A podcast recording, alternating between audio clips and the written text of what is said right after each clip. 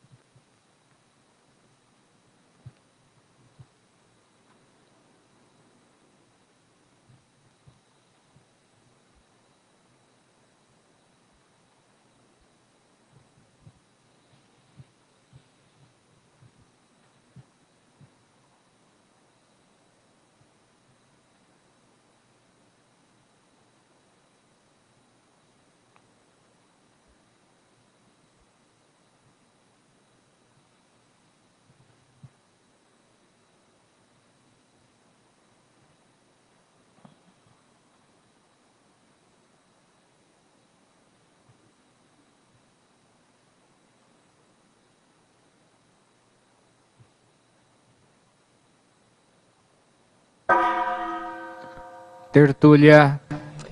Meu boa tarde, boa tarde a todos. Hoje é dia 10 de setembro de 2015, quinta-feira. Esse é o verbete de número 3506. Ele tem sete páginas, 51 logias e 18 máximos. O tema é China, dentro da especialidade intrafisicologia.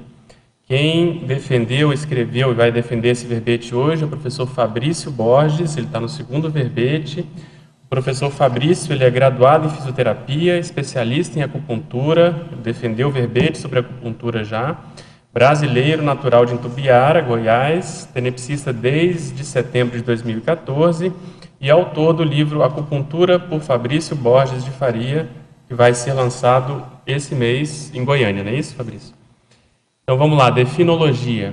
A China é o país de extensa diversidade cultural e étnica, localizado no hemisfério norte, ao leste do continente asiático, com superfície aproximada de 9 milhões e 600 mil quilômetros quadrados, subdividido em 22 províncias, cinco regiões autônomas, quatro cidades administrativas administradas diretamente pelo governo central e duas regiões administrativas especiais.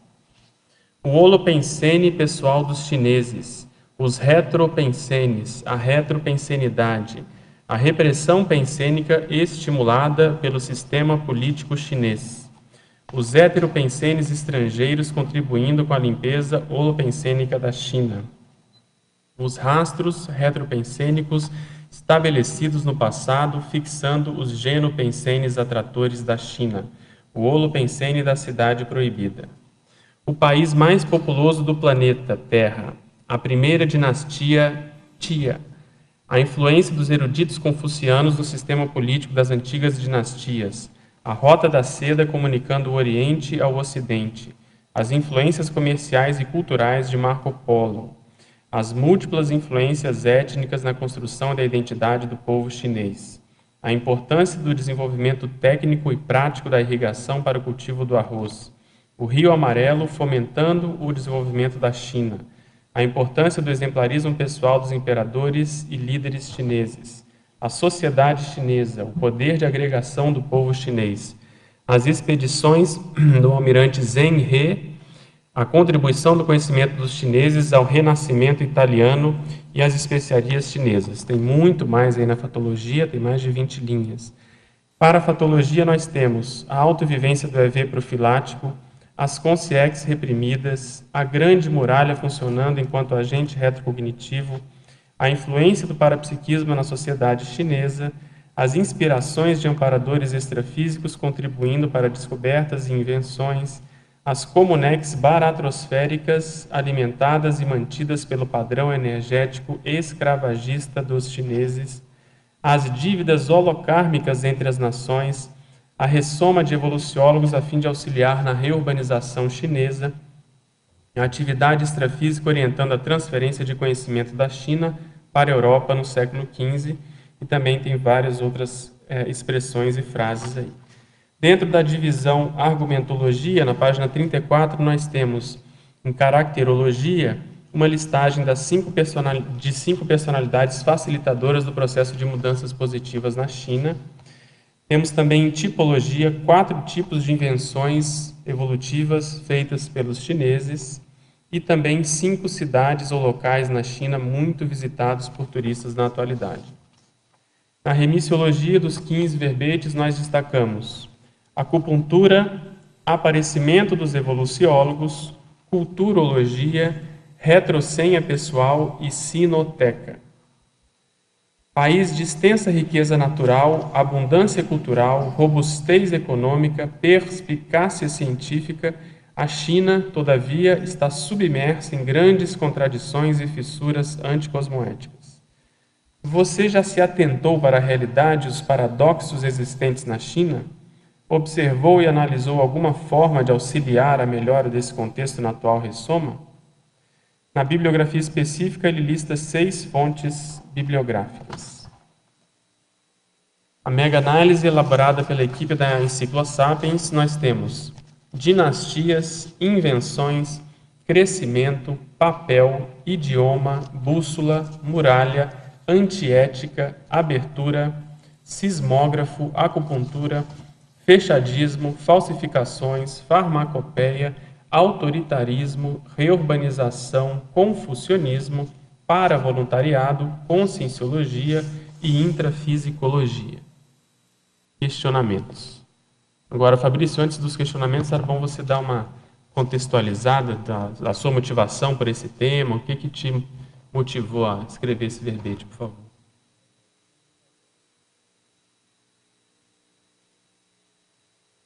Antes de mais nada, eu queria é, agradecer né, a oportunidade de estar aqui que eu considero única, é, essa disposição do professor Valdo, né, inicialmente, de abrir essa enciclopédia para pessoas como nós, né, simples, mortais. É, e além dele, né, é, agradecer a todo mundo, agradecer o pessoal da, da equipe Enciclosapiens, o pessoal aqui da equipe técnica, né, você que está aqui à disposição, do tertuliário. Então é, é, é, único, tá? Queria até passar isso aqui porque apresentar um verbete é uma coisa muito bacana, muito legal uh, de estar presente aqui nessa, nesse ambiente tão bem amparado. Mas a minha motivação de falar sobre a China vem pela intimidade que eu tenho com esse país desde cedo. Inclusive, eu tinha falado, já falei isso no outro verbete, né, o verbete acupuntura, que eu conheci a Conscienciologia na China. Então, a, a China, para mim, foi um país, é um país que sempre me chamou a atenção desde os cinco anos de idade. Eu falei para minha mãe na época, e segundo ela, né, eu não lembro disso, mas ela fala que eu falava para ela com cinco anos que eu iria conhecer a China algum dia. E com 15 anos eu repeti isso para minha avó e com isso foi em 2009 eu conheci a China e lá eu tive acesso a muitas informações que me fizeram estar aqui hoje. Então, a principal motivação é essa afinidade, e essa afinidade, o motivo maior dela foram as experiências que eu tive lá, né, desde o primeiro dia até o último dia, inclusive eu voltei lá em 2011, e, e, e essa a, a, cultura chinesa, né, a China em si, uhum. ela é muito interessante, pelo menos para mim. Por isso que eu estou aqui hoje falando sobre esse país. Você conhece o Ismael, lá de Goiânia? Conheço sim. Também tem muita ligação com esse Já assunto, tive. Não mais. Não, mas ele com a China, com esse é, assunto? Parece que sim. É. É.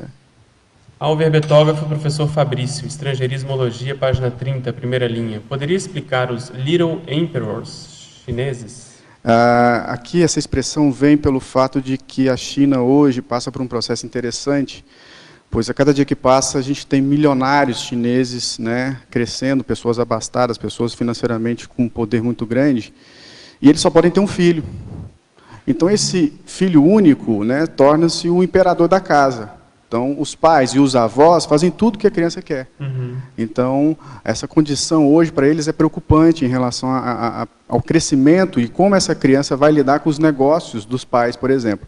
Porque uma grande diferença que a gente viu lá e vê na cultura chinesa é que esses milionários uh, chineses de hoje não são pessoas novas, não são uh, uh, é, é, pais de família recentes, com 30 ou 40 uhum. anos, como a gente vê no país, no Brasil são pessoas mais velhas, que eram funcionários públicos e conseguiram, por algum motivo, conquistar essa independência financeira. Então, eles têm uma responsabilidade muito grande, que é, qualquer negócio que eles fazem, eles pensam não mais na, na, na qualidade de vida deles, muito menos dos filhos, mas dos netos já. Então, a preocupação deles agora é, se vai deixar para os filhos, será que eles vão conseguir manter esse, esse, essa, essa questão cultural, né, de deixar a herança bem guardada. Então, qualquer negócio hoje que é feito na China, é, assim, por esses grandes empresários, o pensamento deles sempre já é, já está sendo o seu é, neto, entende? Uhum. Então, a preocupação hoje desses grandes, Legal. esses pequenos imperadores é essa, de como lidar com essa situação de um filho único com dinheiro. Perfeito. Estrangeirismologia também, página 30, final da segunda linha. O que é o revival cultural sustentando modus operandi baratrosférico da China? É?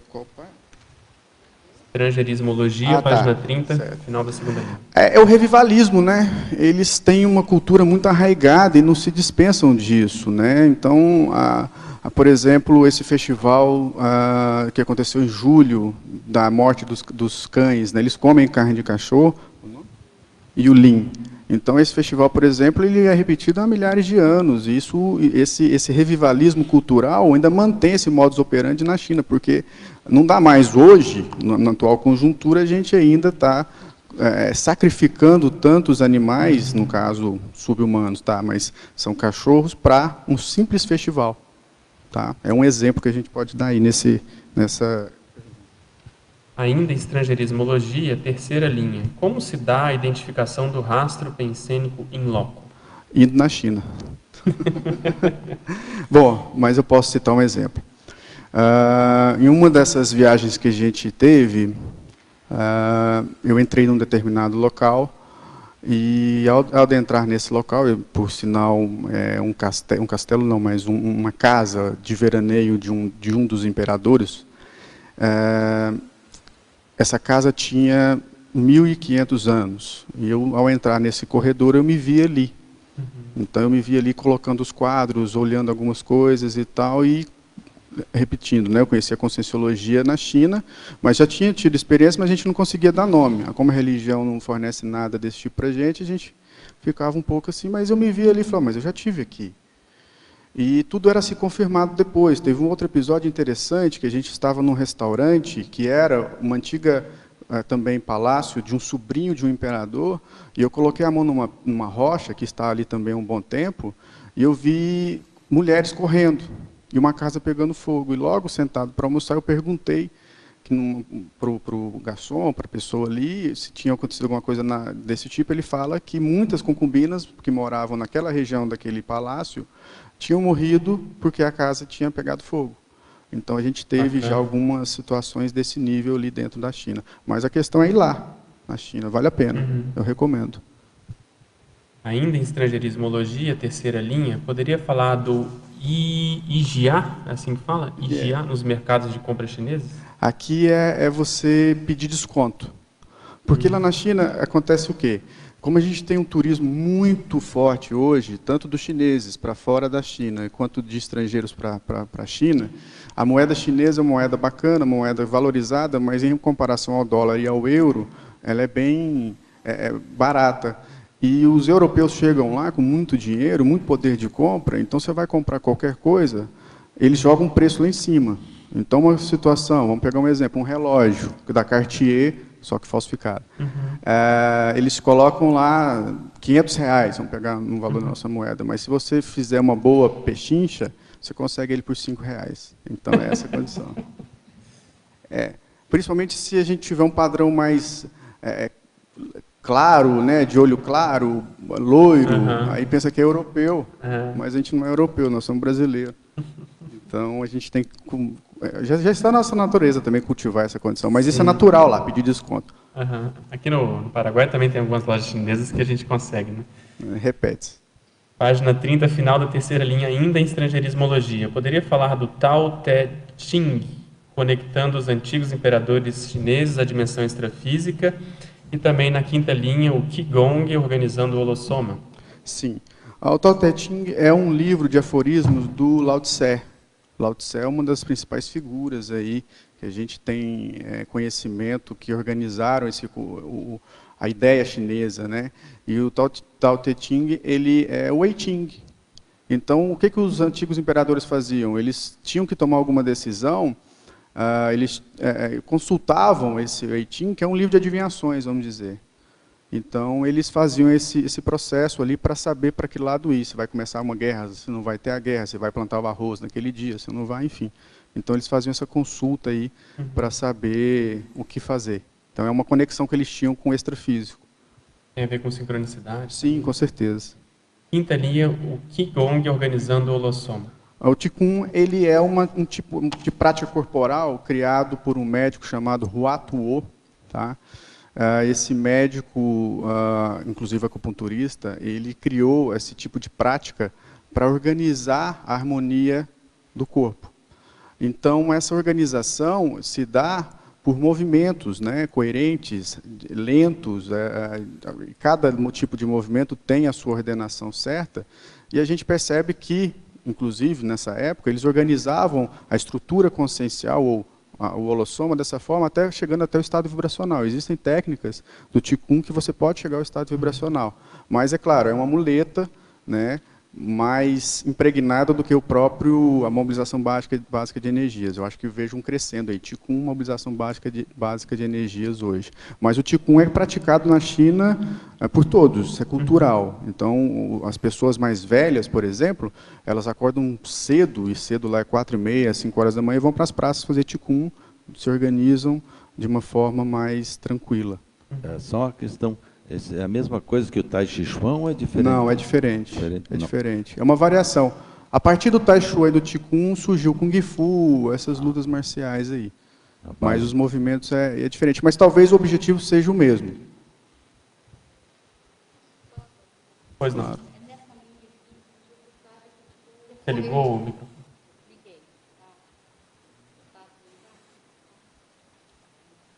Alô, deu. Isso. O, o vamos dizer assim, é, pela política chinesa, ele foi, vamos dizer assim, uma espécie de perseguição, né?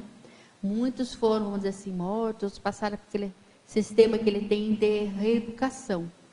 O que, que você estudou nesse sentido? O que, que você pesquisou? Se você viu alguma coisa lá? Como que está a situação hoje, né? É, claro, a gente teve uma inquisição chinesa muito forte, né? livros queimados, é, bibliotecas inteiras escondidas, é, e essa proibição aí do Qigong.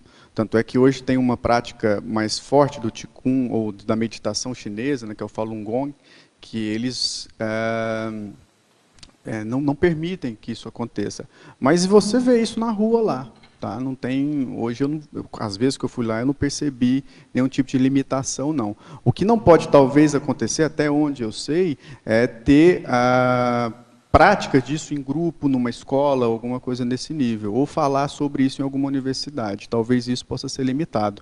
Mas eu não vi nada disso até na minha experiência de, de, de ver que não pode ser feito mais, não. Porque eles procuraram se espalhar por mundo, né? Inclusive no Brasil tem uma linha que a gente sabe, né? Pelo até onde eu pesquisei, que ela está bem forte. Então, Sim, sim, Nesse sim. sentido também que, que veja se esse, esse processo do abertismo, né? Do, desse, desse mercado através, né? Do, do, do mercado deu uma certa abertura, né? Porque daí o que eles não conseguem fazer lá, eles vão para os outros lugares. também. Tanto é que, o, o- vamos pegar o outro exemplo do budismo. né? Eles tiveram que sair da China e foram para a Índia, né? Para se instalar lá para correr do governo chinês. Mas a China hoje, o abertismo dela é um abertismo muito organizado, por mais que seja muito repressor, eu vejo assim de uma forma multidimensional, porque a gente está lidando com 1 bilhão e 400 milhões de pessoas. Então não dá para a gente estar tá querendo abrir o país para informação principalmente. Uma coisa que eu comento muito é, imagine de um dia para o outro, cada chinês começar a querer, ou, ou ter a vontade, a necessidade de comer um quilo de carne por mês não vai ter carne. Né? Então, esse abertismo hoje é forte, mas ele é cadenciado. E o Brasil é um país que representa bem esse, o reflexo desse abertismo. Porque o país, o Brasil, as pessoas perguntam para mim, como é na China? Tudo ao contrário que é no Brasil. Nós somos um país livre. Lá não é um país livre, é um país muito fechado. Mas voltando à pergunta inicial, uhum. o Ticum em si, ele foi perseguido, sim, mas hoje a gente vê que eles praticam isso lá na, na, nas praças, nos ambientes mais abertos, mas é claro, nada tão declarado, talvez. Mais nada, controlado. Mais controlado. É, o controle sempre existe. Né? O controle sempre existe. Em Pensenologia, página 30, primeira e quinta linhas. Como é, de modo geral, o Holopensene pessoal dos chineses? E como é o Holopensene da Cidade Proibida? Oh, o Holopensene pessoal dos chineses é interessante. Você, os chineses em si, né, andando pela China e tendo esse contato com eles, são pessoas muito agradáveis, mas é um, um holopensene muito com ruído, tem muito ruído. Você vê que eles pensenizam muito, mas não se expressam tanto. Tanto é que eu coloco aqui na, na fatologia em algum momento, uhum. que é os chineses eles não têm marca de expressão. Uhum. Uma curiosidade que eu tinha de observar muito pelo fato de que a, a expressão, eles não tendo a expressão facial, você pensa, nós eles são equilibrados. Isso já aconteceu no passado. Hoje não. Hoje eles são reprimidos, eles não podem demonstrar emoção. Então, à medida que eles não podem demonstrar uma emoção, eles não têm marca de expressão, mas eles têm emoção. Uhum. Então, a pensenidade deles é, é, cheia de ruídos. A gente vê muito isso. E o holopensene da Cidade Proibida é um dos mais interessantes que eu já senti no ambiente. Por quê? Porque ele é totalmente belicista, fechado uh, e, e inseguro, vamos dizer assim. Ao entrar na cidade proibida, a experiência que eu já tive, é, o calor lá é maior, é interessante é, falar sobre isso. A temperatura lá parece que é mais elevada. Ah, tambores, a gente escutava tambores tocando a todo instante. Ah, e é um holopensene totalmente belicista, muito pesado, muito pesado. Inclusive você via, porque ah, na China, a gente coloca na estrangeirismologia, né, Chinese China, por quê? Porque tudo na China é diferente tudo muito grande, lá, lá, lá, você tem muita gente, e na, na, Cidade Proibida, como a gente tinha muita gente visitando, era muito comum você ver as pessoas passando mal, e não entendiam por quê. Né? Talvez, uhum. o, o, motivo para elas talvez seria o calor, mas não era tanto assédio, né? tanta possessão. Uma pessoa teve até possessão na minha frente, inclusive, ela mudou totalmente e tal. Então, a, o holopensene da Cidade Proibida é um muito pesado, muito belicista para quem gosta de querer entender e tem pesquisar, pesquisar né? na prática, vai ter uma boa experiência. Só para pegar um gancho aqui, fala mais sobre esse bordão China is China, que ele pergunta aqui, você já, já adiantou. Aí, é, mas... É interessante, porque China é China. Você, eu, pelo menos, já viajei por alguns países, e no Brasil também, nunca encontrei, nunca vi nada parecido, é nem igual, mas parecido com a China. Tudo lá é muito grande. Então vamos pegar um outro exemplo. Uh, você chega na cidade e você vai faz uma viagem para uma outra cidade, passa 10 dias, você volta para essa cidade. E você está passando ali do aeroporto para o hotel e olha para o lado, uma vila que estava ali há 10 dias atrás não está mais. Eles derrubaram tudo para levantar seis megaprojetos. Você chega numa... Um, um exemplo melhor uma cidade lá chamada Hangzhou, que está aqui até no verbete também. Essa cidade foi a cidade mais nova que nós fomos conhecer na China. E por um acaso ela tem só 600 anos. Quer dizer, ela é a mais nova que nós fomos conhecer e ela é mais velha que o Brasil. Uhum. Então são coisas que a gente encontra lá, de fato, é difícil de encontrar em outro lugar. Bem diferente. Tá? Bem diferente. Quer falar? Você falando dessa, da, da, com relação à repressão né, na cidade proibida, é, eu acho interessante, assim, para quem se interessar e quiser pesquisar mais, tem um documentário, que inclusive eu terminei de assistir essa semana, e outro filme também, que dá para a pessoa entender. E porque essa falta de expressão também, porque que eles têm que se reprimir. Eles não podem demonstrar porque depende da vida deles. Então, esse filme, Imperatrizes no Palácio, que é da Netflix, não sei se você já chegou a assistir, certo? Então, e a Lanterna Vermelha, que é o processo assim, que é o que, que é o harém do imperador, certo? Então, ali demonstra o como que, infelizmente, olha, aquilo ali demonstra, hoje ainda a gente vê, se, se repete aquilo ali. Então o chinês ele está sorrindo para você, não confie muito naquele sorriso dele. E com a maior tranquilidade. Sim, sim. Entendeu? Aquilo ali é, um, é um, um, vamos dizer assim, um vulcão que ele está dentro dele ali que ele tem que dominar. Ele tem, porque aquilo ali depende da vida dele. Esse documentário ele mostra justamente às vezes por causa de um mau comportamento de uma das concubinas, não chegou ainda, porque tem todo um processo hierárquico ali, ela pode morrer os que estão em volta dela, os, os criados dela. Entende? Então, esse filme, para mim, quem quer entender melhor a China, assista assim. Primeiro, trabalhe muito o psicossoma, leve muito para o mental soma, porque isso aí mexe. Eu, para mim, é uma coisa assim que mais me marcou em termos de pesquisa sobre a China, foi esse filme Lanterna Vermelha. Uhum. Entende? Daí dá para você entender também, quando você vai na China e você vê aquele, aquele, esse processo camuflado. Como é que é o nome do outro filme? É Lanterna Vermelha. E eu, esse é na Netflix, esse aqui não tem na Netflix Lanterna Vermelha, mas não é difícil você conseguir dar o download. E esse Imperatrizes no Palácio. Imperatrizes esse, no Palácio. Daqui a pouco vamos perguntar. É assim para...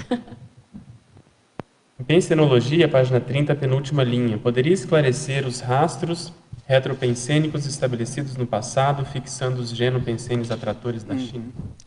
É, é isso, né? Se você tem vida passada em algum ambiente e ali você estabeleceu algum rastro, quer dizer, você fez alguma coisa interessante, que as pessoas continuam trabalhando esse, essa ideia, ou não, talvez, né, dependendo da sua sensibilidade, talvez você não tenha feito nada de tão é, é, marcante. marcante, positivo ou negativo, não interessa, mas se você consegue identificar isso, isso, quando você acessa essa, essa, essa energia, acessa essa informação, você consegue ver o porquê que você tem né, essa é, afinidade com esse país. Quer dizer, os gênios pensenes são pensenes o quê? Inatos, né, são pensenes iniciais. Por que, que você está é, com essa ideia né, inata, não podemos dizer assim, né? Uhum. Que é, talvez eu levo muito isso em, em, conta, né, eu penso muito sobre isso.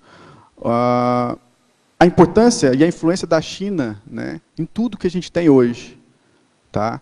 Uh, Para a gente ter uma noção, há 10 mil anos atrás, escavações aí demonstraram que eles já tinham cidades, casas de dois andares, né, cerâmica. O que seria do, do Michelangelo se não fosse a tinta que o chinês que inventou?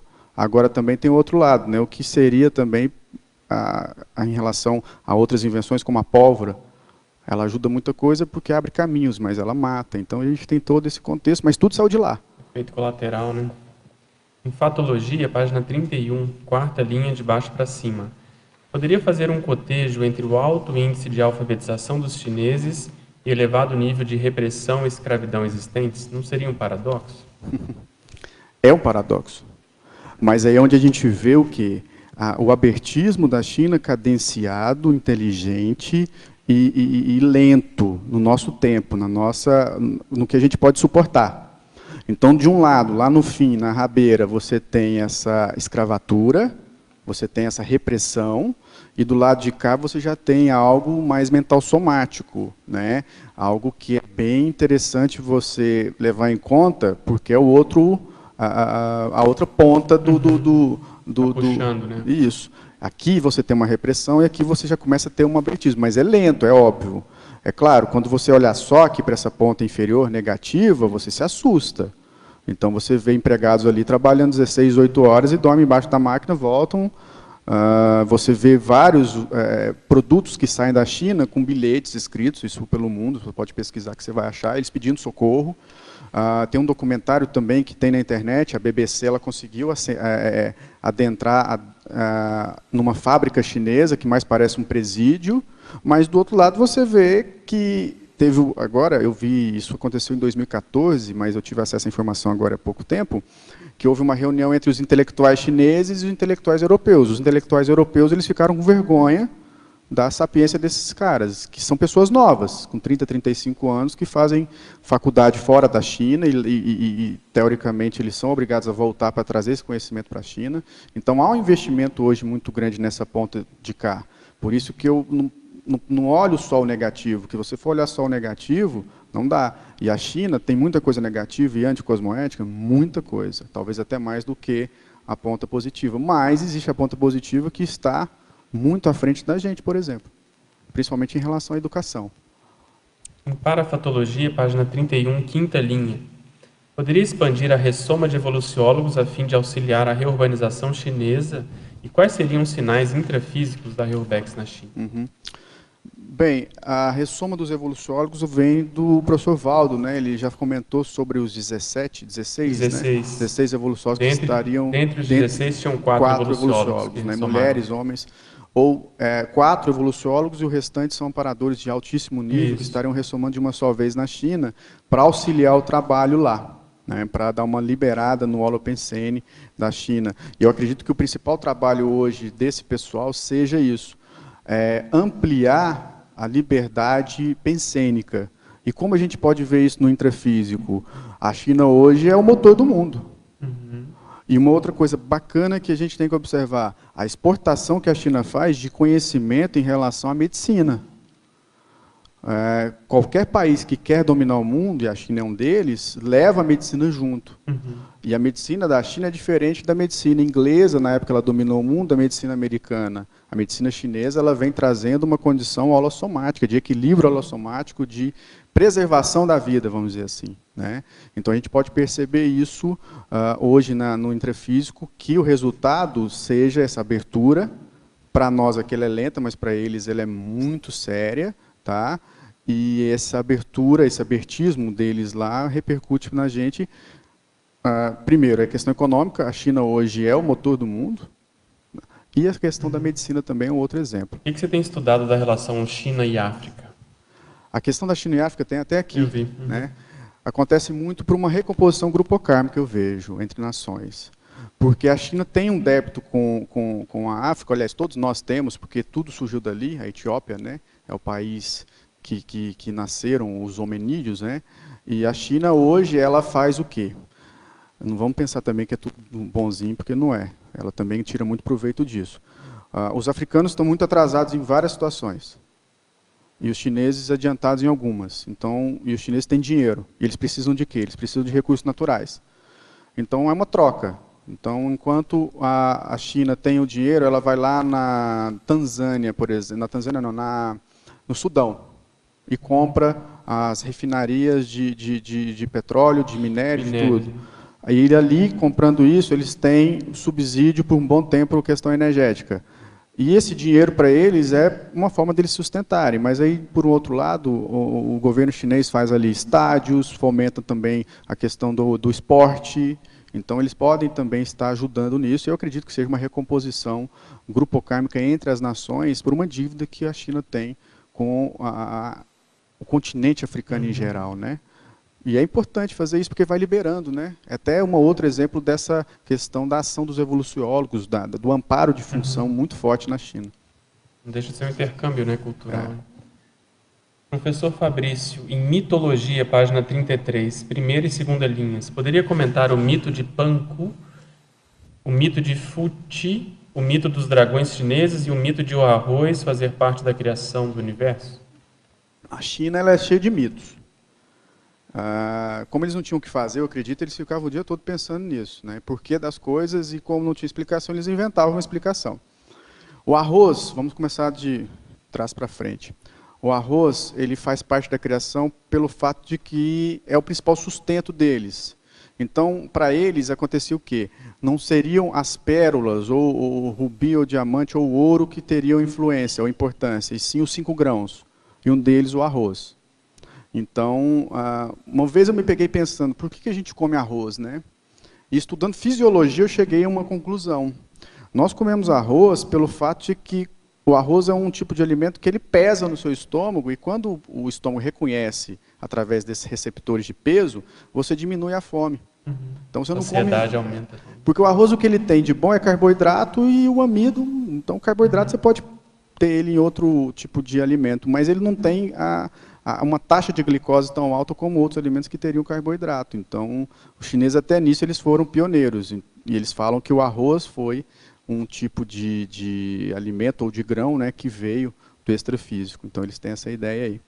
Aí você tem também tem os dragões chineses. Ah, os dragões chineses é tudo que indica na China império tem um dragão de cor dourada. E para quem entende um pouco da história da conscienciologia, né, a história antiga da conscienciologia, vamos dizer assim, a gente já vê a influência desses dragões em relação a um serenão chamado Qilin, que ele, o próprio nome Qilin retrata né, a, a, a ideia do, do dragão em si.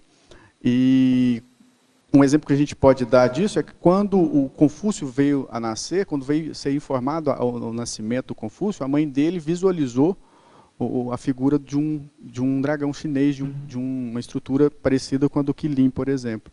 Então essa história, essa ideia, esse mito né, é levado a sério, tanto é que todas as festividades lá têm a ideia, têm a representação de dragões chineses.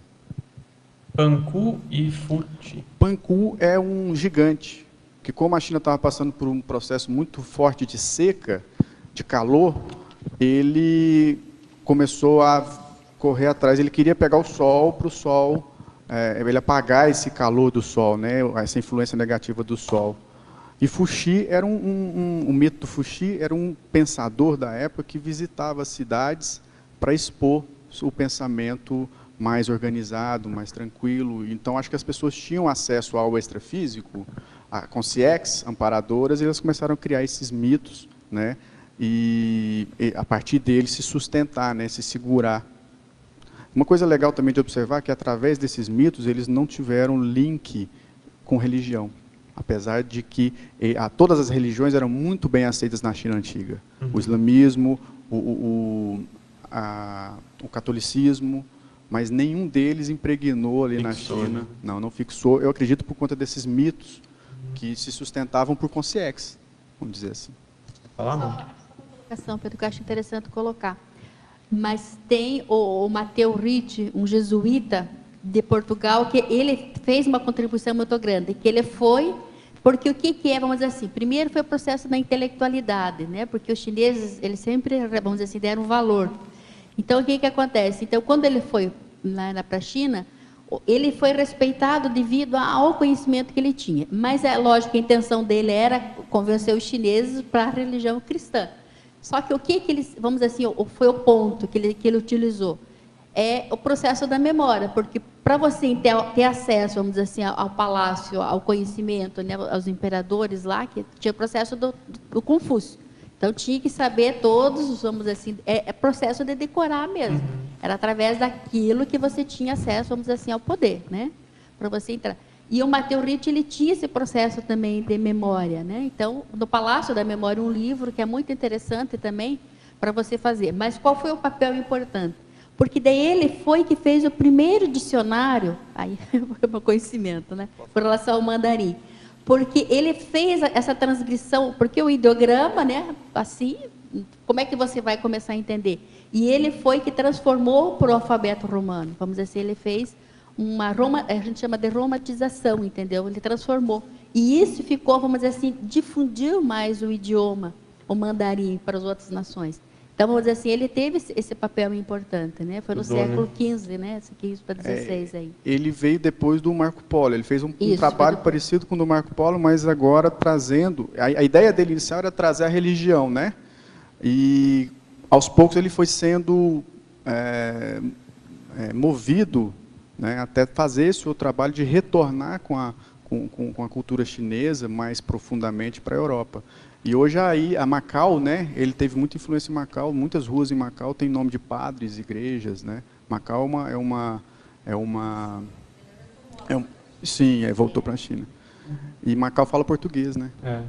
Polônia. Fabrício, é, sobre essa questão das, da, do, do Quilin que apareceu para o Confúcio, quer dizer, o dragão com o chifre, que é o unicórnio, que representa a clarividência, o fronto chakra. Tem essas ilustrações no livro do Jung, Psicologia e Alquimia, tem as duas gravuras. O dragão anunciando a ressoma e o dragão anunciando a dessoma do Confúcio para a mãe, né, para alguém da família. Acho que era a mãe mesmo que aparecia. Vale a pena as pessoas olharem. Isso aqui é uma gravura bem antiga e muito, muito bonita. Tá, fica a dica. E é bacana estudar. O Confúcio é bem legal, né? Ele tem umas ideias interessantes. Masculinologia, página 33, última linha. Poderia comentar a respeito da inclusão das personalidades do imperador mongol Kublai Khan, fundador da dinastia Yuan, e o serenão Qilin? Sim, o imperador, né, o Kublai Khan, ele foi um cara que, foi, primeiro foi o maior conquistador do mundo, né, de todas as épocas. E o que ele fez foi conquistar, eh, ali a partir do norte da China, ah, o território chinês, e a partir da China ele começou a ter, se expandir também para para a Ásia Oriental, um pouco da África, ele desce um pouco, pra, vai para a Coreia, vai também para o Japão. Tá? Então ele criou um conceito, e, se, e fixou esse conceito na China de conquista. E uma coisa, outra situação interessante que ele deixa também é a prática de andar a cavalo. Não tinha outro meio de se locomover, a, a, ele, né, juntamente com seus soldados, ele desenvolveu essa, essa prática de andar a cavalo uh, e de guerrear em cima do cavalo. Por isso ele conquistava muita coisa. Inclusive há rumores, né, eles falam que ele levou a praga, a peste, para a Europa em sinal de vingança, porque não quiseram receber ele lá no, no, no, no na, na, época do, do, do, antes um pouco, né, da, de, do século XV, né, foi século XIII que ele estava atuante, uhum. então não quiseram receber ele, ele, há rumores que ele levou a praga para lá. E depois ele passa o seu cajado para o filho, que não levou muito a sério, mas vem o Gengis Khan, que continua esse, esse império, e que a China cresceu muito a partir desses, dessas duas personalidades, o Kublai Khan que está aqui e o Gengis Khan que está na, na fatologia. E o que mais que ela pede? Foi fundador da dinastia. O Yuan, que é. é. uma das dinastias, né? Uhum. E o Serenão Quilin, né? É uma afinidade aí que a gente tem com ele. Talvez não ele tanto com a gente, né? Porque ele é tão distante. Mas a gente tem essa afinidade pelo fato das sincronicidades. Ah, eu trabalho com acupuntura, e eu falei isso já num, num outro verbete, e eu, eu, trabalho com uma espécie de pontos, uma, uma, uma, um protocolo de pontos é chamado Pontos do Dragão. Nessa época, foi 2006, eu não conhecia a Conselhologia, não sabia muito menos quem era Quilin. E o Ponto do Dragão ele faz desassédio. E lá na nossa empresa tenho, eu tenho alguns fitoterápicos que a denominação também vem de dragão, sangue do dragão, enfim, tem várias coisas que vêm dessa questão do dragão. Então parece que tem alguma coisa ligada. Eu pelo menos tenho muita afinidade com ele. Espero uma recíproca em breve. Né? Professor Fabrício, parabéns pelo verbete. Interaciologia, página 32, quarta linha. Poderia expandir a interação entre os imperadores chineses e a família Médici? Sim. Bem, vamos lá. Acontece assim.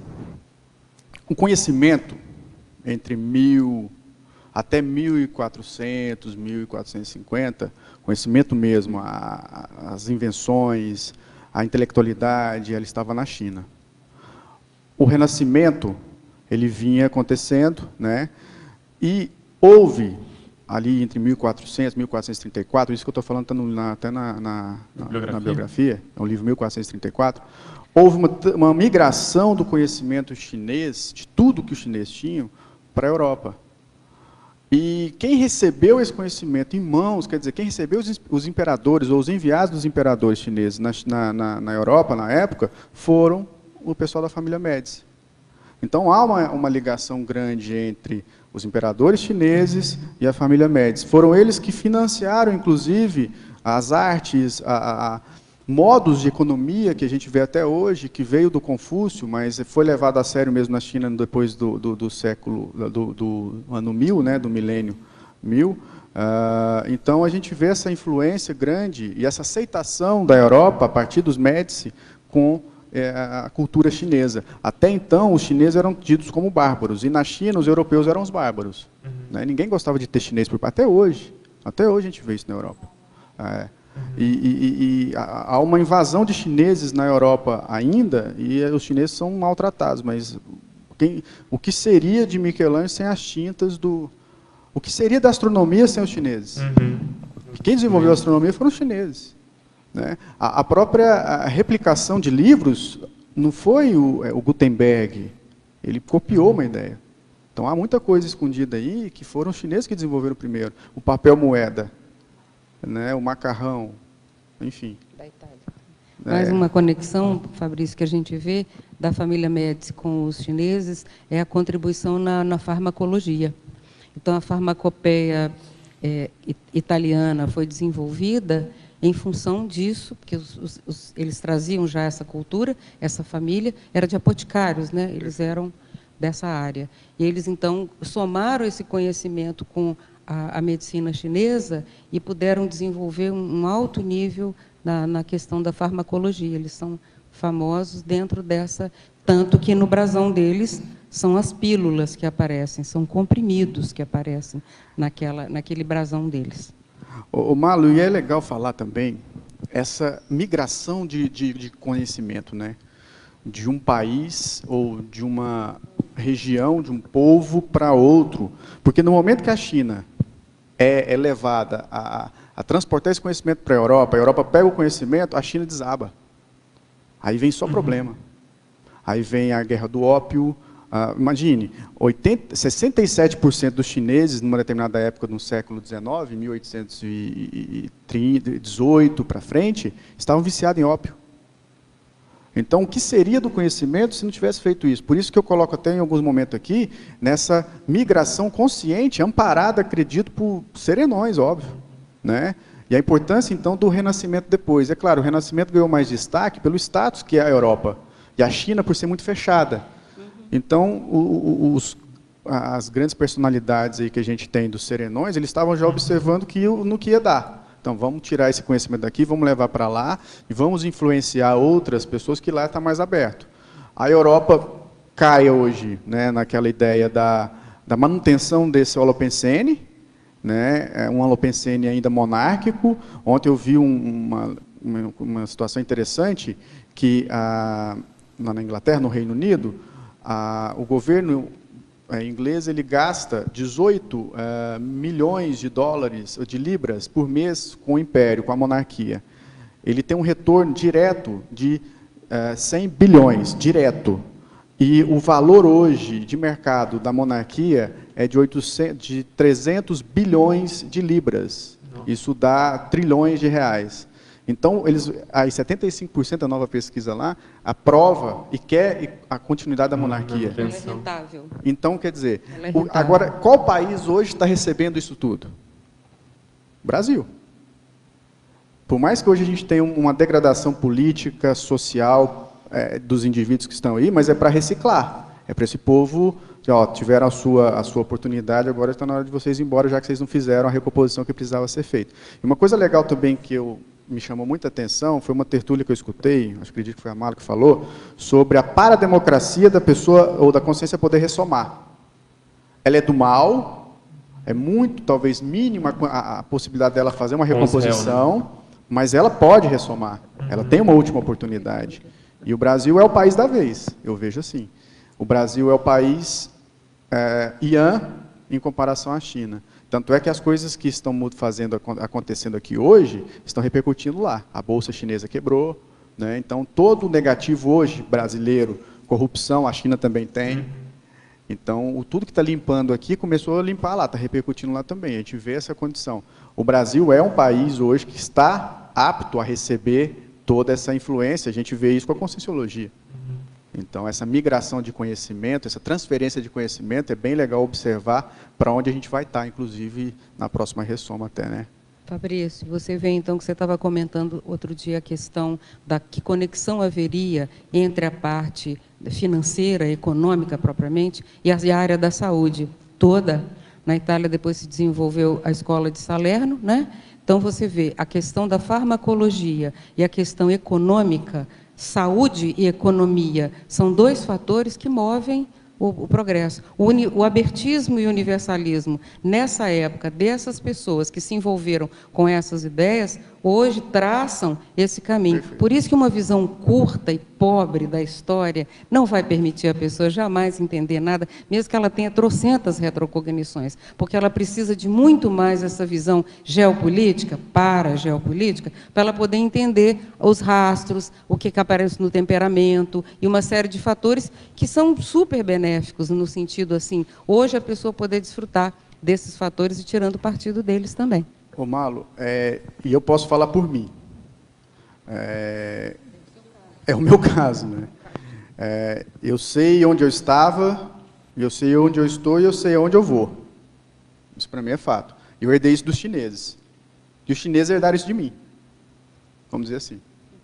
É porque é uma contribuição, uma troca. Então, se a gente pensar que a medicina chinesa, e eu trago isso para mim, é uma ideia que eu tenho e provo, comprovo ela no momento que quiser. A medicina chinesa é uma medicina extraterrestre. O holossoma, essa máquina que a gente tem de vestir aqui, é de ET. Isso aqui é um desenvolvimento de uma inteligência tamanha. Se o pessoal tiver uma curiosidade, no momento da TENEPS, por exemplo, ele sentir alguma parte do corpo dele pulsar, pode saber que são os pontos de acupuntura se reorganizando. É uma, é uma auto-organização holossomática, até você coloca isso em um dos seus verbetes. E agora, quando você traz essa, toda essa ideia é, para um campo mais amplo, você vê que você estava na China, beleza. Eu sempre tive, gostei muito de, de estudar o Gengis Khan sem saber quem ele era. Né? Ao mesmo tempo, depois do Gengis Khan, aí vem a família Médici, ela pega todo o conhecimento, investe no conhecimento, né? Tem a parte dos banqueiros, mas também esses, esses, esse dinheiro do banco tem também a questão da, da saúde. É, eu falo dos banqueiros assim, eles tiveram a, a, muita questão do, do, banco. Eles pegaram o conhecimento do Confúcio, organizaram todo o sistema financeiro que hoje é repetido até nesse, nesse, nos dias atuais. E agora você vem para o Brasil, a Conscienciologia está aqui, e tem uma relação com o confucionismo. A gente sabe das vidas do professor Valdo aí dessa época. E a gente está aqui também, né? Então é, é prezar grupo, um pouco a nossa inteligência, a gente observar um pouco, um pouco não, mas observar profundamente isso aí. É, Fabrício, você é acupunturista, mas deve ter vindo retrovidas de historiador, né? Porque assim, é, o, o, o teu verbete está bastante detalhado e eu queria que você comentasse justamente sobre isso, sobre essa pesquisa que você desenvolveu né? Porque a, a, o ele, ele, tem riquezas de, de, de, detalhes históricos, sabe? E até na sua fala a gente percebe aí o conhecimento, quanto você estudou, ou às vezes até nem estudou tanto, mas você tem isso inato.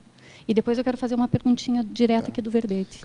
É, Nina, a questão é assim: se a gente tem o abertismo para poder entender que uma projeção não é um sonho, entender que essa vida aqui é uma vida que vem de outra. A gente já é historiador. A gente já é obrigado a ter esse componente histórico. E quando você tem acesso a informações como essas aqui, ah, e, e, permite, a partir dessa, desse abertismo, que genopensenes apareçam, né, quer dizer, que você observe que existiu aquilo e começa a ligar as coisas, você constrói a ideia. Né? É uma ligação. Não precisa, ah, eu fui tal pessoa. Eu ainda não desenvolvi, eu não sei por se é por um lado de falta ou excesso de evolução, não me interessa também saber. A ideia ou a curiosidade de saber quem eu fui.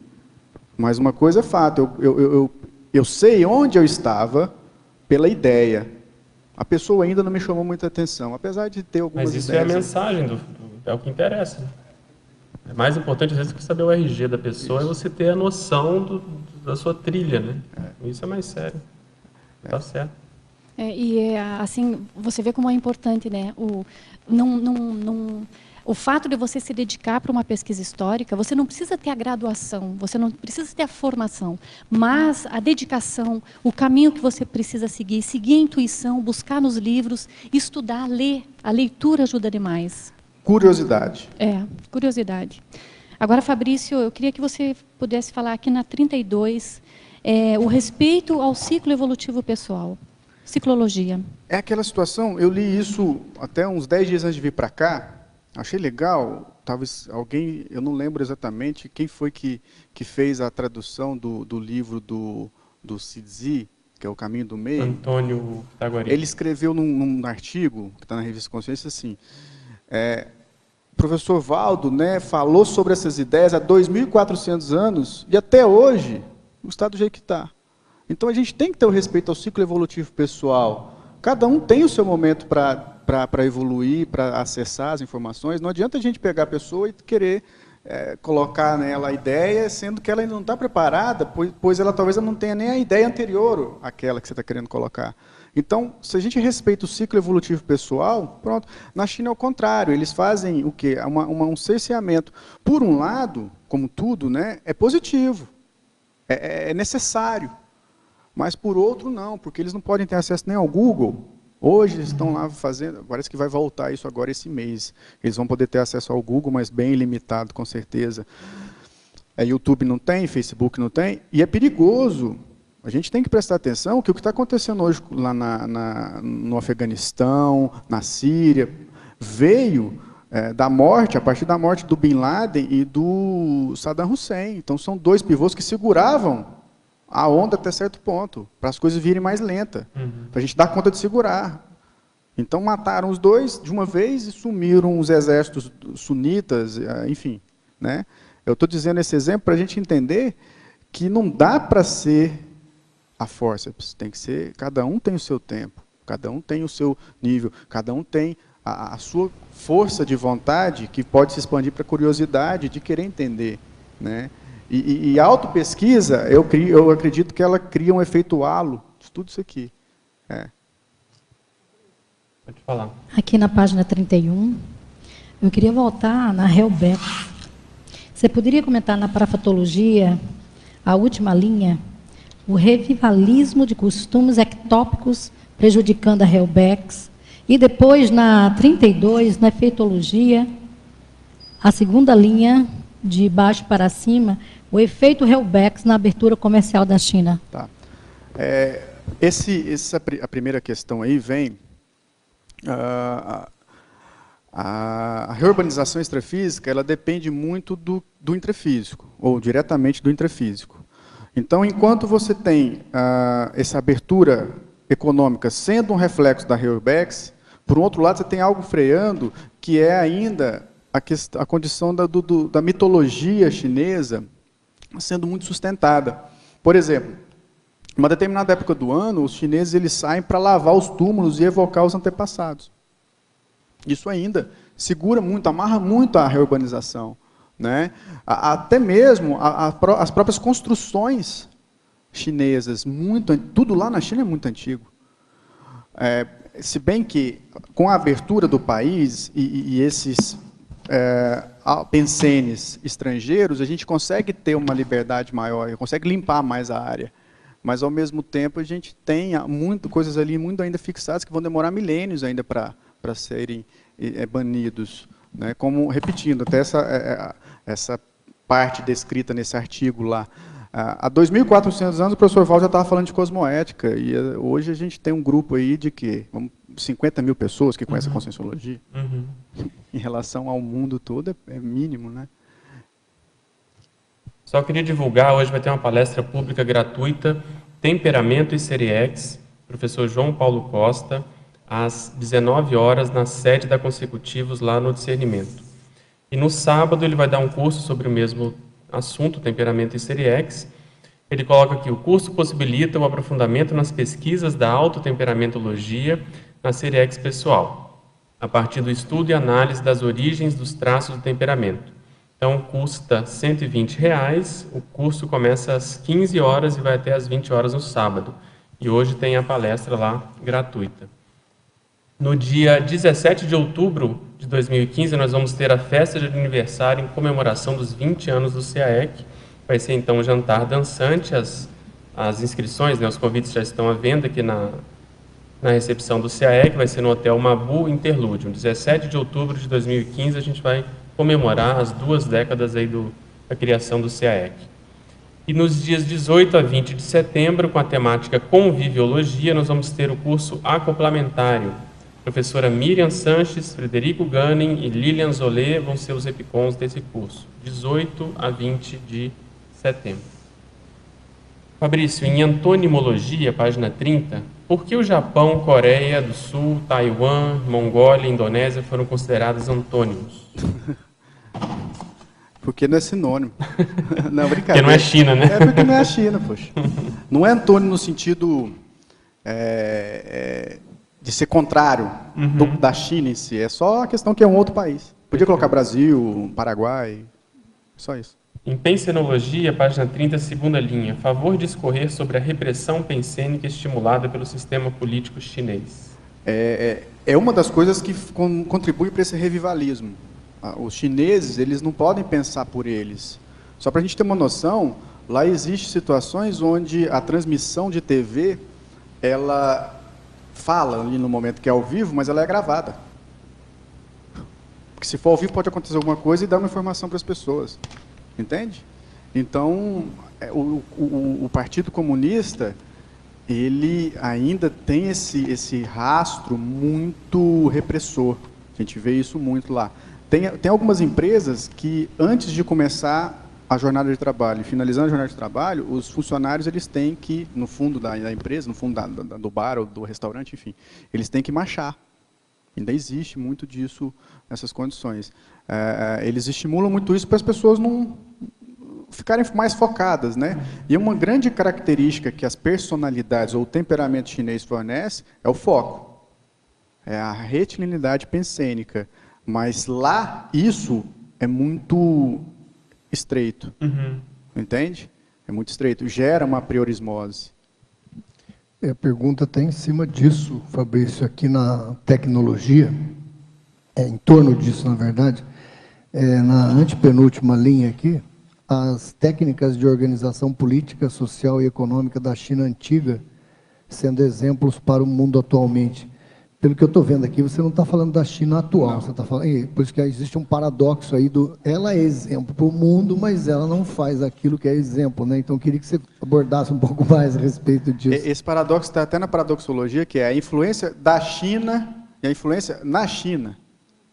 Entende? Então vamos lá.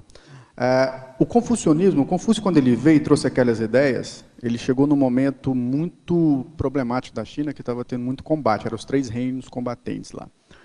E as ideias dele não, estavam não estavam agradando muito, para variar. Então, o, o- o- o retorno dessas ideias não veio quando ele estava vivo, veio depois.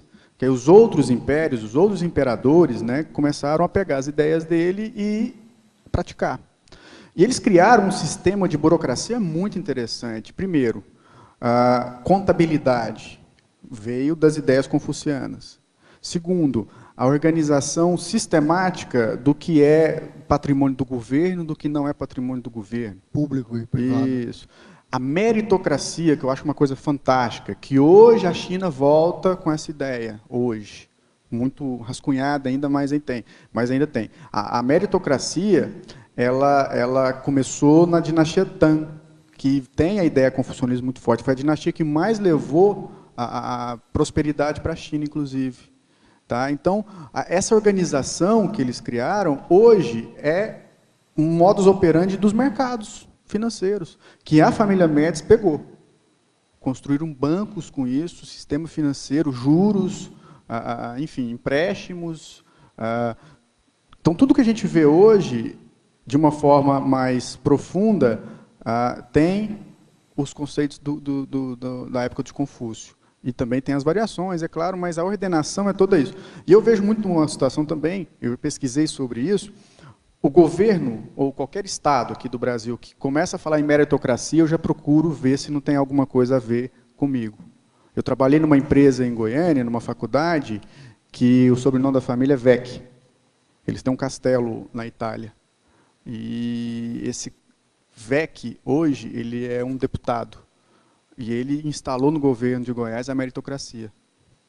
Então, Eu lembro até que teve até um- uma fala do professor Valdo aí, um pouco antes, lógico, da dessoma dele, falando a respeito dessa relação da meritocracia com o comunismo. Né? O comunismo justamente é antagônico a isso. Ele quer nivelar por igual todo mundo e aqueles que têm mérito e capacidade se sentem desprestigiados, né? se sentem, vamos dizer assim, reprimidos. reprimidos ou desempolgados, é que a gente pode falar essa palavra, em função de uma igualdade na marreta, né? É justamente o contrário, até na, na evolução em si, tudo é meritocracia. Meritocracia. E a China hoje, ela, hoje que eu digo, né, É, sim. depois que teve a Revolução Comunista, ela praticamente Sim. achatou tudo Achatou. isso. Né? E está acontecendo com o Brasil, eles estão tentando, mas não estão conseguindo, né? A- hoje a política brasileira, ela É quer aí. fazer isso. Ela quer nivelar tudo por baixo e não por cima, e não trazer quem está para baixo no, no Uhum. nível superior. Mas não dá. Na China já vem há muito tempo. E foi necessário, tá? Eu vejo que isso foi necessário. Entenda bem o que eu vou falar. Eu não concordo. Mas foi necessário, por quê? Porque se você pegar um século, o século XIX chinês, é, Era entre Império 1809 e que tava aquela 1900, coisa, é. onde todo mundo estava viciado em ópio, É. e, e é uma Uhum. degradação, é triste. Se você assistir algum, algum documentário, ler a respeito, é triste você ver os chineses todos viciados, loucos em ópio. E não dá, os imperadores, inclusive, né, não davam exemplo. Tanto é que um dos imperadores tiver que falar, ó, vamos banir é, a, a- chegada à exportação do ópio, que os ingleses, o que, que eles fizeram? Eles levaram o ópio que a China não queria se abrir para eles. Ah, é? Não, não quero abrir, então começou a levar o ópio para lá. Aí começou a dopar ah, o, pessoal para que pudesse aceitar as ideias da Europa. Então, você pega essa, época, depois entra no século XX, eh, tem uma revolução em 1911, depois tudo ainda continua muito bagunçado. Aí vem o senhor Mao Tse Tung, né? Que ele é mal de todos os jeitos, né? Mal com O, com U, com L, de todo jeito ele é mal. E acaba com tudo. Mas, de certa forma, ele ordenou as coisas. Né? Claro que não era o objetivo dele, é óbvio. O objetivo dele era, é, ele é um mega assediador, né? muito nefasto. Mas ele organizou. E hoje começa lentamente você ver um abertismo, o mercado chinês se abrindo, a medicina chinês, chinesa se abrindo, mas né, o, o exemplo da China hoje, ele é mais fora de lá, um exemplo positivo, do que lá na China. E nessa pesquisa, só para fechar, que está dentro dessa parte política, como é que você vê essa relação da China e tendo invadido o Tibete e provocando todo aquele processo de rebelião dos monges, aquela coisa toda, que até hoje é meio nebuloso o negócio, ninguém entende realmente o processo religioso. O que, que tem por trás daquilo na sua pesquisa, para a gente, só para fechar? Isso vem de muito tempo. Você pega os evangélicos, quando eles pegam, eles têm acesso à informação, símbolo do yin do yang, sabe? Do taoísmo, eles falam que aquilo é coisa do capeta. E você pega o mesmo povo que começa a ver que o budismo poderia limitar a, a, a, ideia comunista. Porque o budismo prega o quê? A liberdade de pensamento. Tem muita ideia ali que eu não concordo, mas a ideia da liberdade de pensamento é bem bacana. E da benevolência. Isso é muito importante. E o que o, o Partido Comunista Chinês não é benevolente, né? Na sua estrutura magna, não. Você tem hoje personalidades chinesas no comando que têm uma ideia boa, que eles estão trazendo o confucionismo de volta, inclusive, tá? É, o comitê, tudo é pelo comitê central. Pode falar. Aqui na página 30, no Enfatologia, você podia ampliar a questão na quarta linha de baixo para cima sobre o idioma e a grafologia chinesa?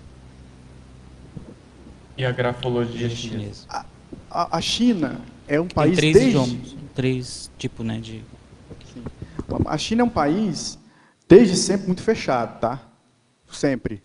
Eles se consideravam superiores na época. Isso é a época que eu falo depois que a China virou a China há 5 mil anos atrás.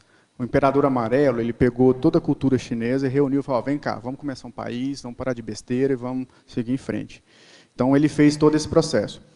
E então a, a China, como ela era muito organizada, ela começou a se expandir. Só que ela chegava para te dominar, ela não queria te conquistar. Ela ia só falar as vantagens que você teria sendo um, um- um país ou um povo que é, é ligado a ela. Parceiro. Não é uma, isso. E daí o pessoal, não, se fosse assim, eu quero. A China não, não quis conquistar ninguém. Mas, ao mesmo tempo, ela era muito fechada, porque quem queria chegar lá, eles tinham abertismo, mas não deixava aquelas influências de pensamento tomarem conta deles. Então, uma das formas que eles fizeram para esconder tudo foi a partir da grafologia. Né? Então, a língua chinesa, até onde eu sei, você demora 10 anos para aprender ela. A escrita, então, nem se fala. A gente tem uma professora aqui né, né, que pode falar mais. Mas só que eles são muito fechados. E um uma das formas deles se fecharem e de esconder o que eles tinham era a partir da grafologia e da língua tá, chinesa. Ninguém entende. A China é um país onde você chega lá, você é cego, surdo e mudo.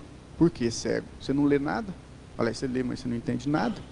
Você é surdo, você não entende nada do que eles falam. E você é mudo, porque você não fala nada do que eles falam. Então você está. Se você não tiver força de vontade, não tiver é, a curiosidade e a, e a força necessária, você não consegue se, se mover lá. Olha, eu, com o idioma chinês, eu vou dar minha contribuição no seguinte, na minha, minha vivência e minha experiência. Se você se dedicar, depende da tua dedicação. Por exemplo, é lógico que é, você, a dificuldade é você entender os ideogramas. Então, por isso que eu falei, eu me referi ao Mateus Rito, que ele deu uma grande contribuição.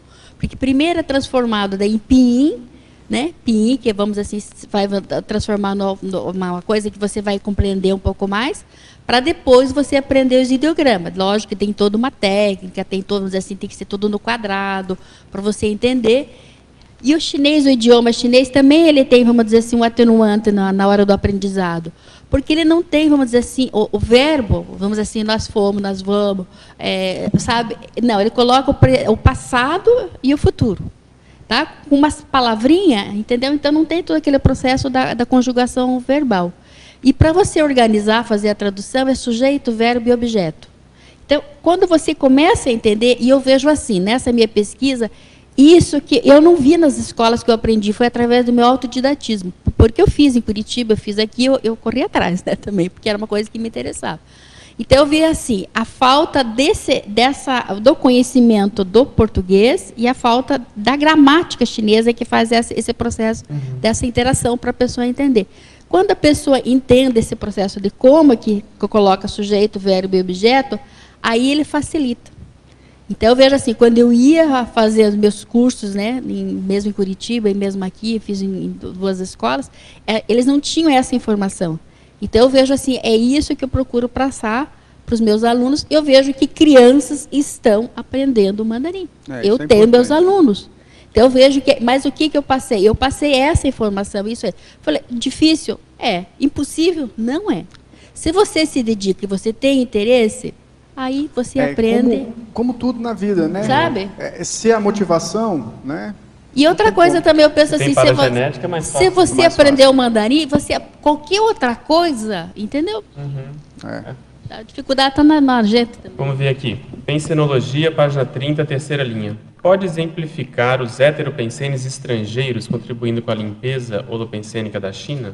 É, imagine um, um brasileiro pulando carnaval na China. Pronto, você vai estar tá respondido para você. é muito estranho. Eu tive acesso a uma, algumas pessoas que nunca tinham visto um estrangeiro.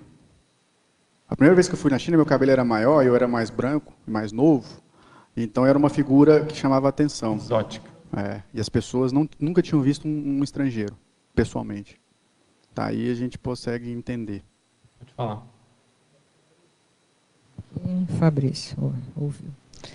Olha, parabéns pelo verbete, está muito interessante. E aí eu queria perguntar assim, porque como tem a questão da dinastia na China e as relações familiares são muito fortes, é, é interessante, talvez fique mais, é, talvez fique mais evidente as questões grupocármicas para a gente pensar, né?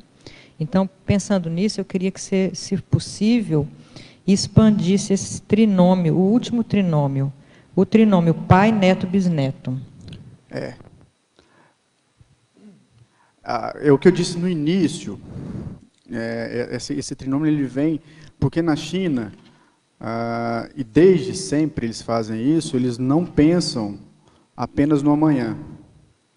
E outra coisa, a questão cultural é muito é levado muito a sério. É, é tudo lá é passado de pai para filho, né?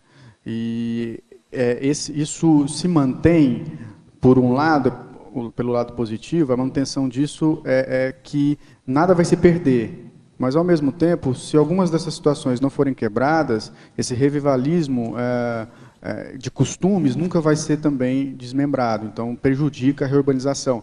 Que aí entra a importância dos heteropensenes de estrangeiros lá. De qualquer forma, você deixou seu rastro lá, você vai limpar um pouco o ambiente. Isso melhora a forma deles pensar. A, a, um sorriso que você conquista de um chinês na China, você já está fazendo isso, já está desmembrando ali para sinapses que eles já têm ah, concretizadas né, há muito tempo. E imagine se a gente conseguisse né, chegar ao ponto dessa, de melhorar ou de mexer nessa estrutura ah, da, dos, dos grandes políticos ou dos grandes empresários. Mas eu vejo uma outra situação. Se a gente tem esse, essa afinidade com a China, se você já tem a ideia de que tem vida passada lá, uma vida até certo ponto marcante, se você muda aqui, isso repercute lá. Tá? Nessa condição de avô, neto, bisneto em relação à construção dessa, dessa família, né, desse grupo karma bem fixado. Pode falar. Parabéns sobre isso, Parabéns sobre isso pelo verbete bastante rico. E uma notícia que eu li no mês passado foi a questão que o governo chinês está estudando a possibilidade de reduzir em uma hora de jornada de trabalho, né, para que esse trabalhador vá para é, casa se dedicar ao turismo. Então, realmente está demorando, mas vai ter uma expansão, uma abertura disso. Teria como tu comentar um pouquinho sobre isso? Sim, é legal, né? Porque eu vi também, eu vi também isso, essa notícia. A gente também não pode se enganar que às vezes eles falam uma coisa e não fazem, tá? Mas vamos trazer a informação sendo ela fato, né, ela verdadeira. Ela é legal porque vai estimular os chineses a conhecerem o seu próprio país. Aqui na, na, no verbete, na argumentologia, eu coloco uh, uma, uma, o túmulo do Mao Tse Tung. Ele está localizado dentro do, lá na, na, na, praça, na praça é, da, da Paz Celestial. Para você ter uma noção, Primeiro que o estrangeiro para entrar lá não é prioridade. E no dia que eu passei por lá para conhecer a cidade proibida que é em frente, tinham 300 mil pessoas na fila. Entendeu? Imagina se der uma hora para esse povo para sair de casa. Vai ser legal, né? Vai ampliar um pouco, né? Fabrício, tem uma pergunta, é, interaciologia é, a interação entre as diferentes espécies hominídeas africanas para a construção da etnia chinesa. Poderia expandir? É uma incógnita isso aí, tá? Sabe por quê? Porque o pessoal não sabe de onde saiu o chinês. Eu acho que é de outro, de outro planeta, é óbvio. Sabe, é, por que, que eles não sabem? Porque você tem o homem de Pequim, ele tem, é, ele foi achado lá em Pequim, ele tem 500 mil anos. Mas agora, recentemente, há dois, três anos atrás, eles acharam é, fósseis de 3 milhões, outro de 5 milhões, e tem um que eles estão suspeitando que ele é mais velho ou mais antigo que a Lucy, que é a mais antiga aí. Então, eles não, não entendem de onde veio. Então, a ideia que eles criaram é que houve uma miscigenação de todas as formas de hominídeos que saíram ali da África e que virou para o povo chinês. É a ideia que, que o pessoal coloca. Mas eu penso que há uma influência grande aí da condição uh, extraterrestre, até porque o consumo de peixe, que fez com que a gente crescesse mais rapidamente em questões intelectuais, é praticado na China até hoje. O, o, peixe tem ômega 3, o ômega 3 é o principal combustível para o cérebro. Se a gente for pesquisar um pouco mais adentro, o ômega 3 é ectoplasma. O professor Valdo, teve um dia que ele comentou, e eu vi no Urbanizatos, ele citando que a possibilidade do planeta ter sido colonizado por três é, etnias, é que a gente pode chamar, né? os chineses, os negros e os nórdicos, que teriam vindo de planetas diferentes. E a pergunta que eu fiz até no dia foi com relação a ele ter feito uma afirmação de que o povo que mais ou melhor trabalha com energias no planeta Terra são os chineses.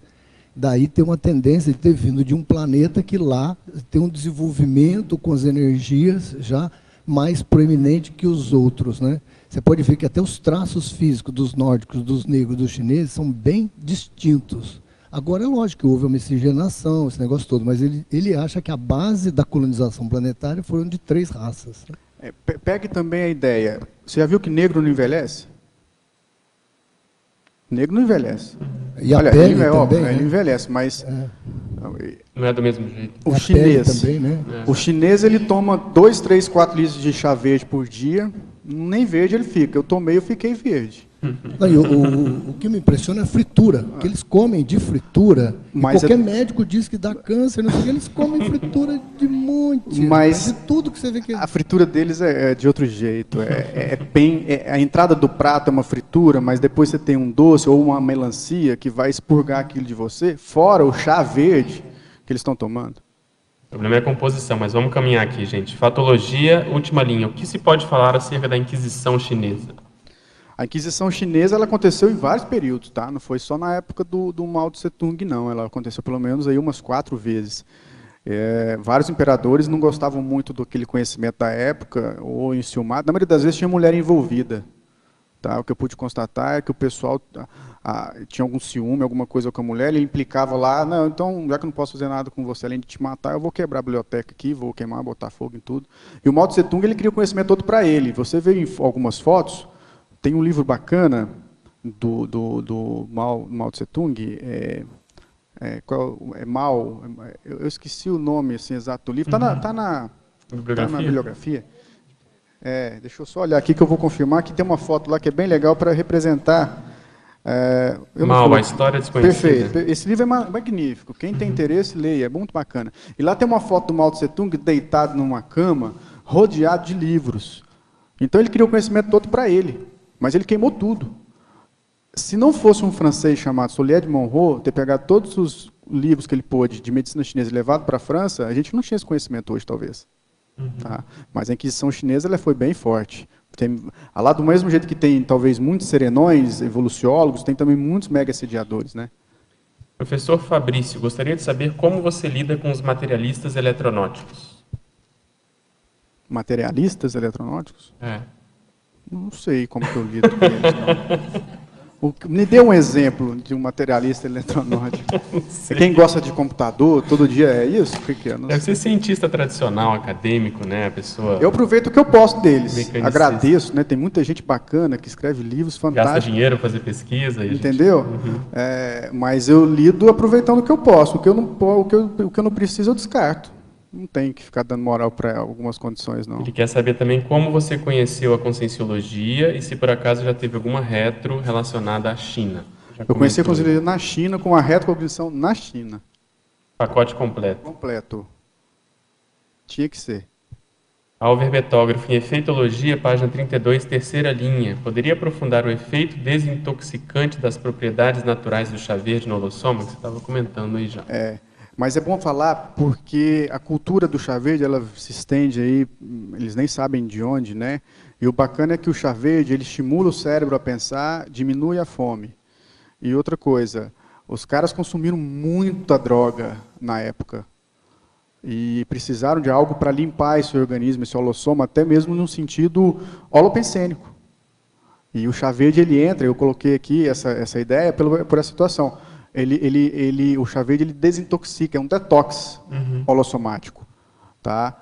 Ah, segundo algumas pesquisas chinesas, que são confiáveis, ah, chá, a estrutura física do chá verde é a que mais possui agentes anti-envelhecimento, que são ah, ah, os... Não, não, é nem tanta clorofila, o que tem no tomate, eu esqueci agora. Licopeno? É, licopeno. Licopeno. Uhum. É o que mais e, tem Na verdade, licopeno. ele é chamado banchá lá, né? É. E tem uma é outra.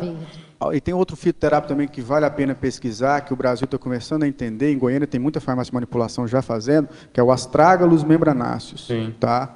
Ele parece, parece, eu falo parece por conta dessa condição do, da, do materialista eletrológico, né?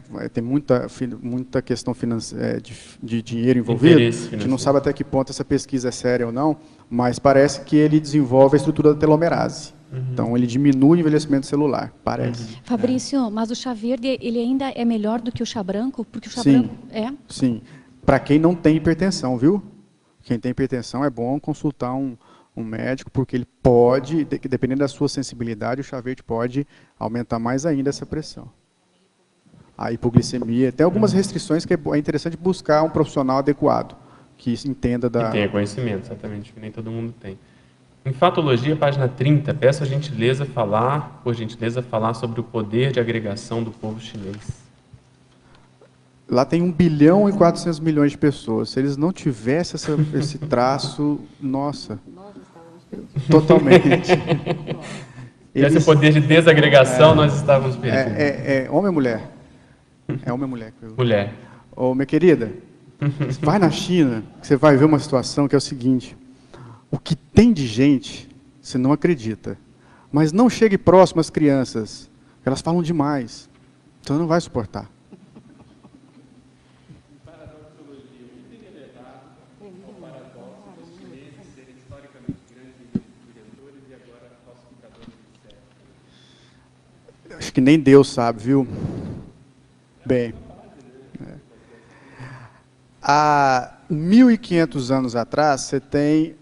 o mental soma na China.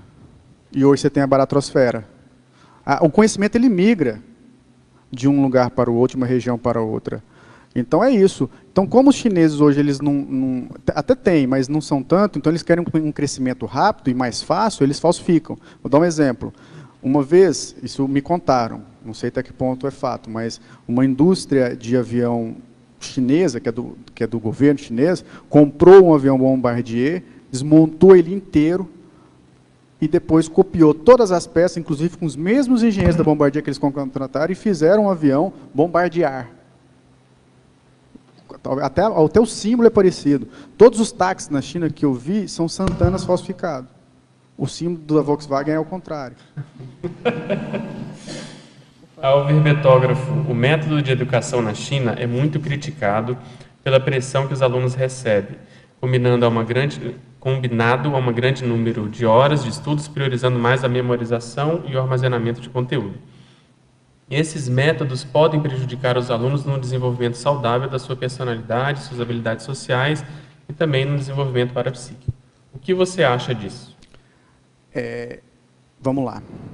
Eu prefiro ter uh, um sistema desse, forçando a pessoa a estudar, que tem seus malefícios, com certeza, mas esses adolescentes não vão mexer com droga, não vão, fazer, não vão ter é, acesso a armas, não vão estar na rua roubando, do que ter o nosso sistema que faz a mesma coisa ou pior, inclusive ontem a Lorraine defendeu esse verbete, falou sobre isso, Quer dizer, o sistema educacional brasileiro é um sistema também que força, porque ele é segregador, e que a pessoa que não tem a oportunidade de estudar, ela vai para a rua. E na China isso não acontece. É complicado? Sim, sim. Mas às vezes para evoluir, para melhorar. É, é, é, uma economia de males. Não é o melhor. Uhum. Mas, se a gente comparar com o nosso, ele é melhor que o nosso. Pode ter certeza absoluta disso. E ainda dentro desse assunto, em efeitologia, o efeito da deseducação do povo chinês na degradação do meio ambiente. É, eles não estão nem para nada, né? Eles querem fazer uma barragem, eles têm o dinheiro, eles fazem. Não existe aquele, aquela situação da, da do meio ambiente de fazer. Não, não existe, não existe. São totalmente sem noção.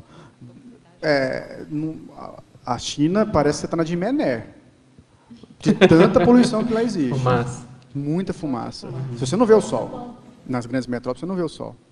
Então, Isso. Impressionante. É no paradoxo de novo da China, né? Edifícios verdes que eles estão elaborando agora, os engenheiros são os mais avançados que tem. Os edifícios verdes. Tem arquitetura, tem programas inteiros sobre arquitetura, com, com documentários espetaculares a respeito de prédios totalmente ecológicos, agora dentro daquele fumacê. Então é a mesma coisa que em Cubatão, você entendeu? Fazer o prédio no centro de Cubatão. Agora eu queria te perguntar outra coisa. Como que você viu a questão por exemplo, fala-se muito da monarquia na Europa, é muito a favor disso, todo mundo fala muito contra ou a favor, o que seja.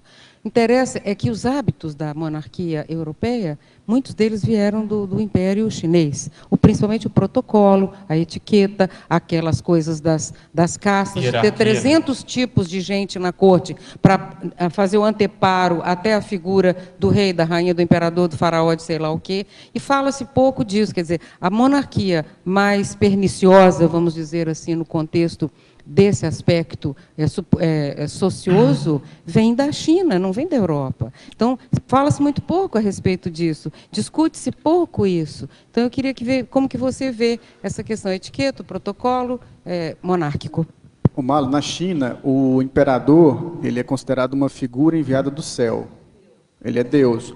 Então, ele fica numa determinada, num determinado local do palácio, com as pessoas abanando, né, com a uva, com, com uh, várias benesses, e para chegar próximo a ele, realmente é uma filtragem que eles fazem muito grande.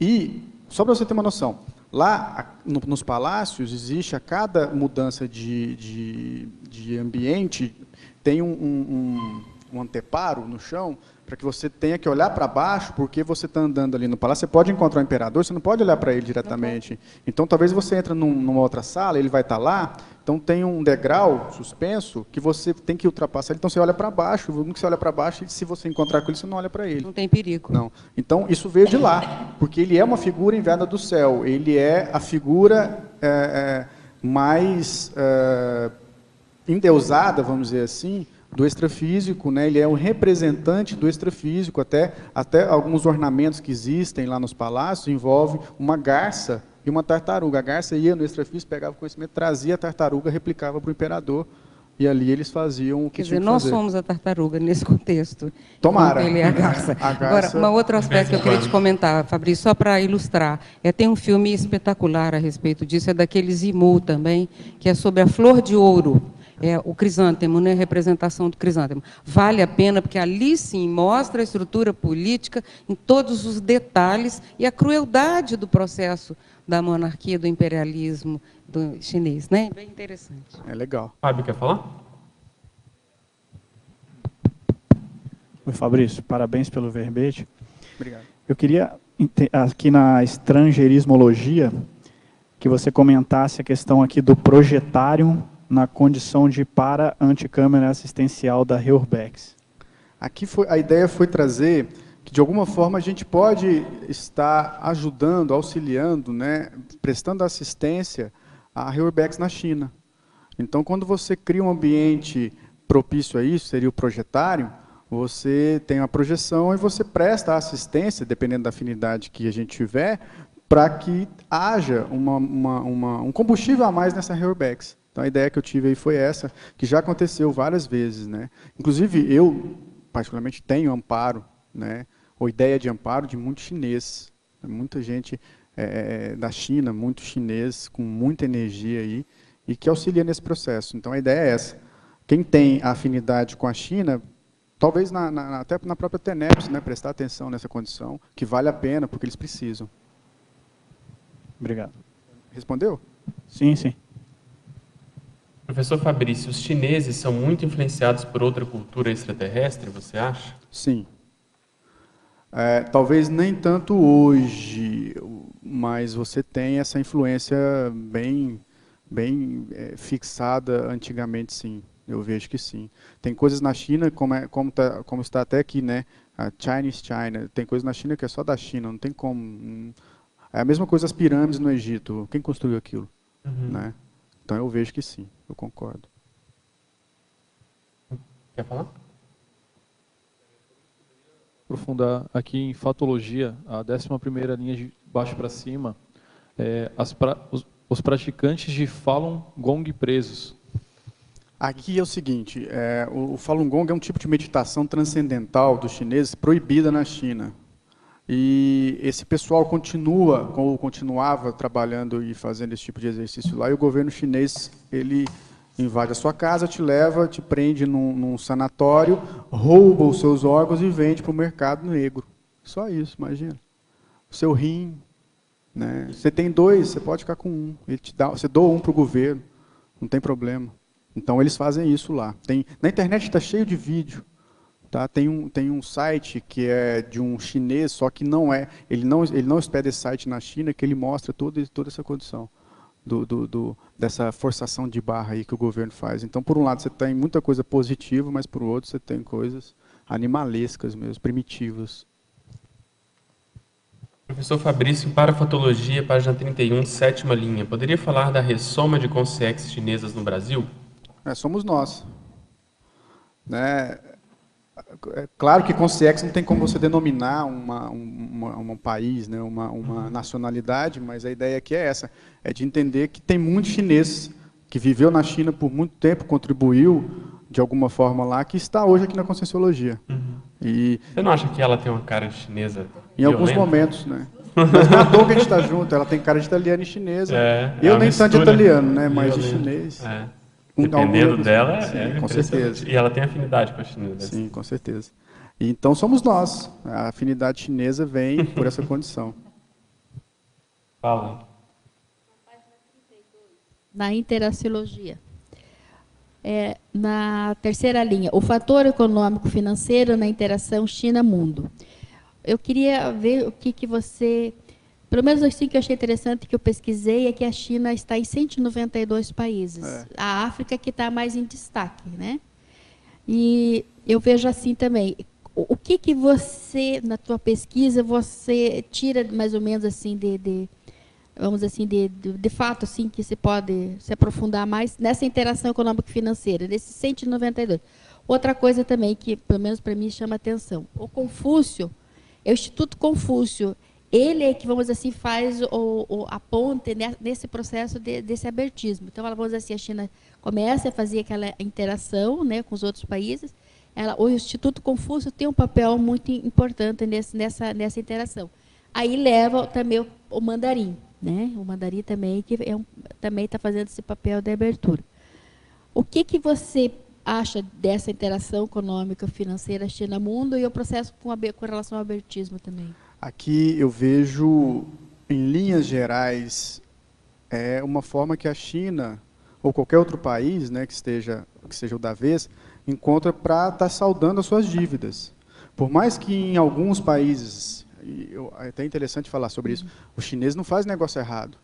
Eles estiveram aqui no país esses dias, né, que vão investir tanto e tal. Você pode ter certeza que eles vão ter lucro, mas o mercado financeiro envolve lucro. Mas, de certa forma, ou em todas as formas, é uma ajuda para quem precisa, principalmente na África. Então está saldando dívidas. Só que eles chegam com o dinheiro, compram indústrias. Na Itália, por exemplo, as grandes indústrias de marcas eh, italianas são hoje de chineses, tá? Uh, eles investem no país. A Europa não quebrou naquele 2008 por conta dos chineses. O Brasil agora, se tivesse inteligência para fazer a mesma coisa, faria. Mas os Estados Unidos, com certeza. E uh, a, a questão da língua ou de qualquer outra coisa, é uma forma de dominação, né? Eles querem colocar também a cultura. Para eles não só vale vir aqui comprar isso ou aquilo, ter lucro, claro, mas se não trouxer a cultura deles para cá. Tanto a medicina chinesa, a língua chinesa. Tá? Então eu vejo uma forma, eu, eu acho até certo ponto positivo. Se a gente souber olhar por esse lado de ajuda, de auxílio, e também por uma condição grupocármica de nações, eles estão pagando o que, o que estão devendo. Eu penso nisso. Então, isso. É, parabéns pelo verbete, está ótimo. Aqui na página 30, enfatologia, na última linha, a Inquisição Chinesa. Dá para te ampliar, por favor? Sim, eu falei já, mas só para constar e te responder. É, a Inquisição Chinesa ela aconteceu várias vezes. A última foi com o Mao Tse Tung, se mantém até hoje, mas não tem tanto como o Mao Tse Tung fez. Foi queimar livros, é, destruir a história chinesa por algum motivo qualquer. Tá? Então aconteceu em alguns momentos na China, pelo menos que eu constei aí para essa pesquisa que a gente faz, pelo menos umas cinco vezes isso aconteceu ao longo aí de cinco mil anos. Interessante isso que você está falando, que eles penetraram no planeta. A reciprocidade é que eles também não podem deixá-la quebrar. Se a China quebra as raízes dela, né, dizer, os tentáculos dela estando em vários países, quebra todo mundo junto. Então é uma maneira dela ajudar dela entrar politicamente. Por outro lado, os Estados Unidos e vários países do mundo se preocupam quando tem uma crise lá. E é um baita concorrente comercial no planeta, né? Quer dizer, um paradoxo, né? Eu tenho um concorrente, mas não posso deixar o meu concorrente quebrar. Por outro lado, também não posso deixar ele crescer demais. Então, você vê como é que eles são inteligentes até nisso. Eles entraram, inclusive, nas economias fortes, porque eles dependem dele para poder sobreviver. Ficou um é, mutualismo, né? É, inteligência, né? E, e, e, é uma inteligência de alto nível, por quê? Porque envolve não só a condição financeira, econômica, né, física, materialista, envolve também a questão grupocar, porque a China cria pontes energéticas com vários países para que haja essa ressoma também. Porque se a China tem 1 bilhão e 400 milhões de habitantes, a última fala do professor Valdo que a gente tinha nove consegues para cada consim, Imagina o quanto de consex tem lá e que não pode ressomar lá. Tem que ser uhum. migrada, não transmigrada, mas levada para outra região que a China envolve também. Quando ela coloca cultura, ela cria o holopensene dessa cultura naquele país, fica mais fácil essa, essa como a gente pode dizer, essa de baixar essa essa essa, essa consciex, né, de, de ela ressomar aqui no país. Então se torna até mais fácil. Então a, a importância dessa, dessa interação, ela não se faz só no sentido financeiro, que é muito importante, é claro, mas a condição ali, por isso a gente vê que a, a importância do, do, do, da manobra dos serenões, dos evoluciólogos ali na China, que é criar essa dependência né, para que não haja erro. Né? Eu vejo dessa forma. Aqui na fatologia, na página 31, é a quinta linha de, de baixo para cima. É, dá uma explicação mais sobre a busca do elixir da juventude eterna. Ah, isso é com o chinês, né? O chinês ele, ele, ele busca isso a é, a motivação que eles têm para ser jovem eternamente é, é muito interessante. Hoje na China tem concurso tipo Big Brother de cirurgia plástica. Né? Quantas cirurgias você fez? Quer dizer, eles pegam antes você, cinco anos atrás, e o hoje, e vê o quanto você não é mais aquela pessoa. Então eles buscam essa, essa fonte da juventude eternamente. E a China, de certa forma, desenvolveu várias situações positivas, quanto até a fitoterapia que a gente estava comentando agora há pouco. O chá verde, o astrágalos, são, são ervas, são fitoterápicos chineses, naturais mesmo da China, que levam talvez essa condição. Tá? Mas eles têm isso incrustado na, na cultura deles há milênios da energia da acupuntura também, que você está sempre, né, você previne as doenças com isso também, né? Ectoplasmia, né? Retarda o envelhecimento, né? formação com de certeza. campo e tal. Professor Fabrício, em caracterologia, página 34, senti falta da personalidade Lao Tse. Poderia comentar a respeito do mesmo? Qual o motivo de não tê-lo incluído? Ah, o Lao Tse, a gente não tem ele aqui porque eu coloquei ele no outro verbete da acupuntura, da acupuntura tá? Então ele está lá. Mas o Lao Tse foi uma figura importante, inclusive até suspeitam que ele nunca foi consim, né? Que ele era uma concierge, que o pessoal tinha acesso a ele e que ele fez todos os livros dele e todo o trabalho dele enquanto concierge. Tem até essa suspeita uhum. aí que o Lao Tse era uma é, O professor às vezes comentava que ele poderia ser um mito, né? Uma Mas coisa, também tem, tem um detalhe, né? Que, eh, vamos dizer assim, da cultura chinesa. Então eles dizem assim, para a pessoa sábia é um homem velho. Então tem esse processo da mitologia que ele nasceu velho. Não é que ele nasceu velho, vamos dizer assim, era uma criança superdotada, ele nasceu uma criança sábio. É. Exatamente. Então tem essa questão também que eu acho bem, bem pertinente colocar, né? Então vamos dizer assim, não é ele nasceu velho, quer dizer, não, não existe isso. É uma criança, lógico, tinha um conhecimento mais adiantado e daí que colocaram isso também, né? Mas é uma personalidade bacana de estudar, tá? Tem um filme chamado Confúcios, tem no Netflix que mostra um diálogo, uma projeção do Confúcio conversando com, com Lao Tse. Foi muito legal. A figura do, do Lao Tse, a figura física dele, é bem harmonizante, tá? Uhum. É bem legal. Poderia comentar sobre a frase enfática, por favor? A frase enfática.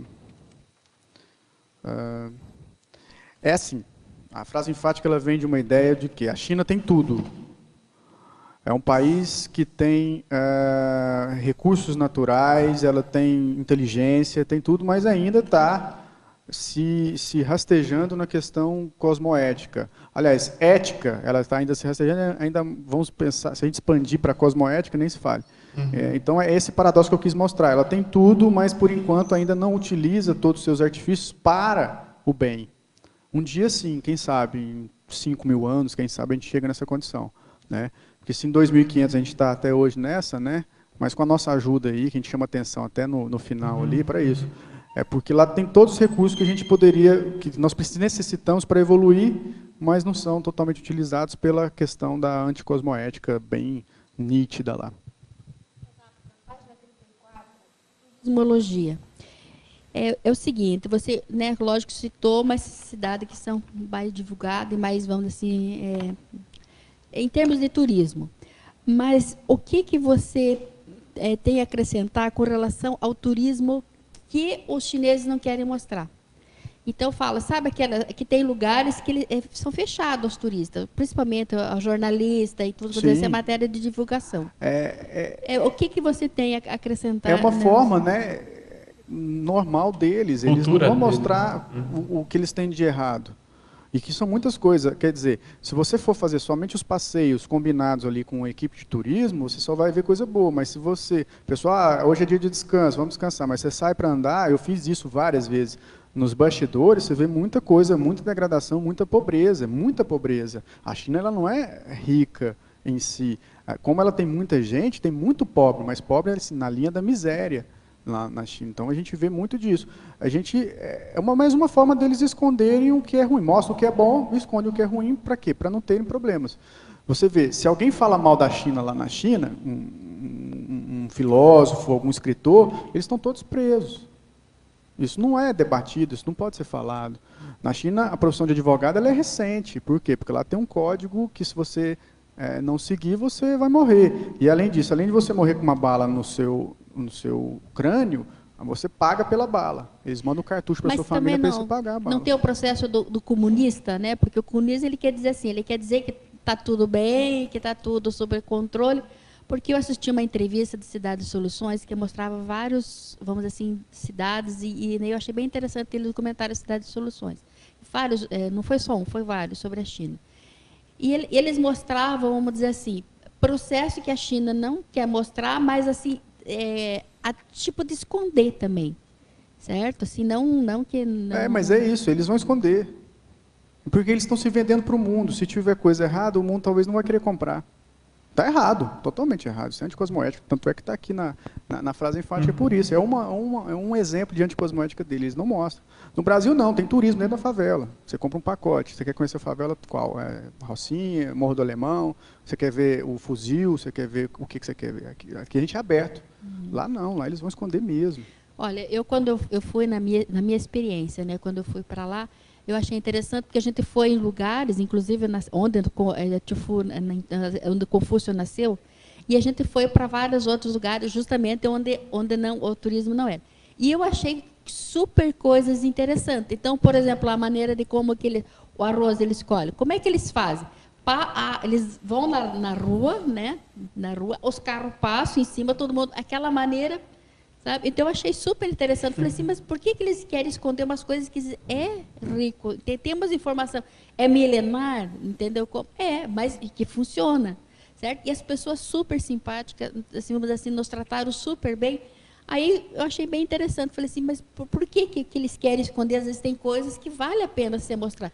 Mas, é, vamos assim, uma, uma, vamos assim, uma construção é, milenar também, né? De, de, de, conhecimento lá que tinha. Estava assim, uma espécie meio que abandonado. Mas tinha muita coisa rica em termos de conhecimento. É, mas é assim. É, vamos pegar um exemplo prático. Você pega aquela loja, rede de lojas Zara. Ela não vai mostrar como ela produziu aquela calça de 30 reais que você está comprando. Uhum. Se ela mostrar, você não vai comprar. Ou você vai pensar duas vezes antes de comprar. Por quê? Porque aquela calça está custando a vida de pessoas. É, é, a hora. 25 centavos a hora daquela pessoa fazendo a calça. A mesma coisa de comprar uma bota de, de couro de, de cobra. Né? Então, você tem essas... Eles, eles querem mostrar o maquinário, eles querem mostrar o que eles têm de desenvolvido. Eles não querem mostrar nada de errado. É óbvio, senão não vende. Ó, inclusive, foi uma coisa que eu mais tirei foto lá, foi o processo de reflorestamento deles. Eu tirei muita foto porque eles plantavam no meio das pedras. E nasceu. Sabe? Então, quer dizer, eles estão se preocupando também com relação ao meio ambiente, né? Então, eu tirei muita lados, né? nesse sentido. Então, quer dizer, eles estão fazendo alguma coisa, eles estão fazendo Aqui na fatologia, eu coloco aqui, ó, os centros de estudo, conservação e preservação de animais, por exemplo, que lá é bastante avançado. É, o panda, né? É, o panda, panda principalmente, é mais... tem também os guepardos lá chineses. Poxa, é fantástico. É, é. Eles têm um lado muito primitivo, mas tem um lado também que é interessante. Eles são muito inteligentes. Bastante, né? O Cardio quer comentar? As coisas, uma com relação à grandiosidade da China, né? o que deixa impressionado é que às vezes a gente passava assim, a, a guia disse, ah, agora passamos para a vila tal. Quantos habitantes tem? 300 mil. é, e, e, outra coisa interessante também é com relação à dificuldade de comunicação. Lá na cidade do Confúcio, Tufu, né? Confúcio, eu tentei, estava frio, tentei comprar uma camiseta, me esgueirei para aquelas lojas lá, tentando é, comprar uma camiseta para me esquentar e não havia jeito, desenhava, não houve jeito porque em inglês ninguém entendia, então eu tive a dificuldade. E outra coisa também, o que eu sentia que a gente lá não pode se esconder, né? Porque onde a gente vai tem é, chinês. É, é, não, não tem... tem... jeito de se esconder na China, não.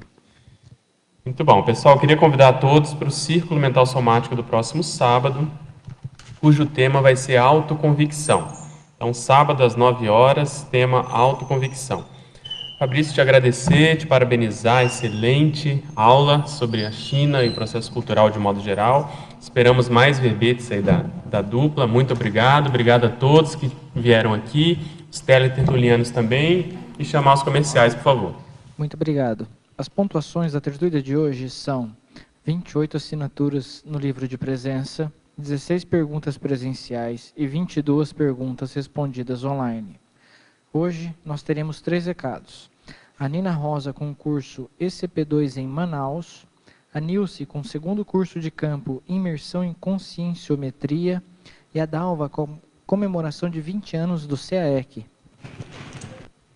Boa tarde. Nós convidamos a todos os interessados, em nome do IPC, a participar do curso ECP2 em Manaus. É, o curso vai ocorrer dias 20, 21 e 22 de novembro e as informações e inscrições podem ser realizadas pelo telefone código de área 92 99 981 8100 ou então 92 99 134 3660, 3660. Então aquelas pessoas que estão interessadas na interassistência, no desassédio, no autodesassédio, na desperticidade, reiteramos o convite. Obrigada. Boa tarde a todos. Nós queremos convidá-los para o segundo campo de imersão em conscienciometria, que vai acontecer aqui em Foz do Iguaçu, no Hotel Mabu, de 7 a 8 de novembro. Este curso é um curso de campo, com quatro epicons, todos os alunos passam pelos quatro epicons nos dois dias, no sábado e no domingo.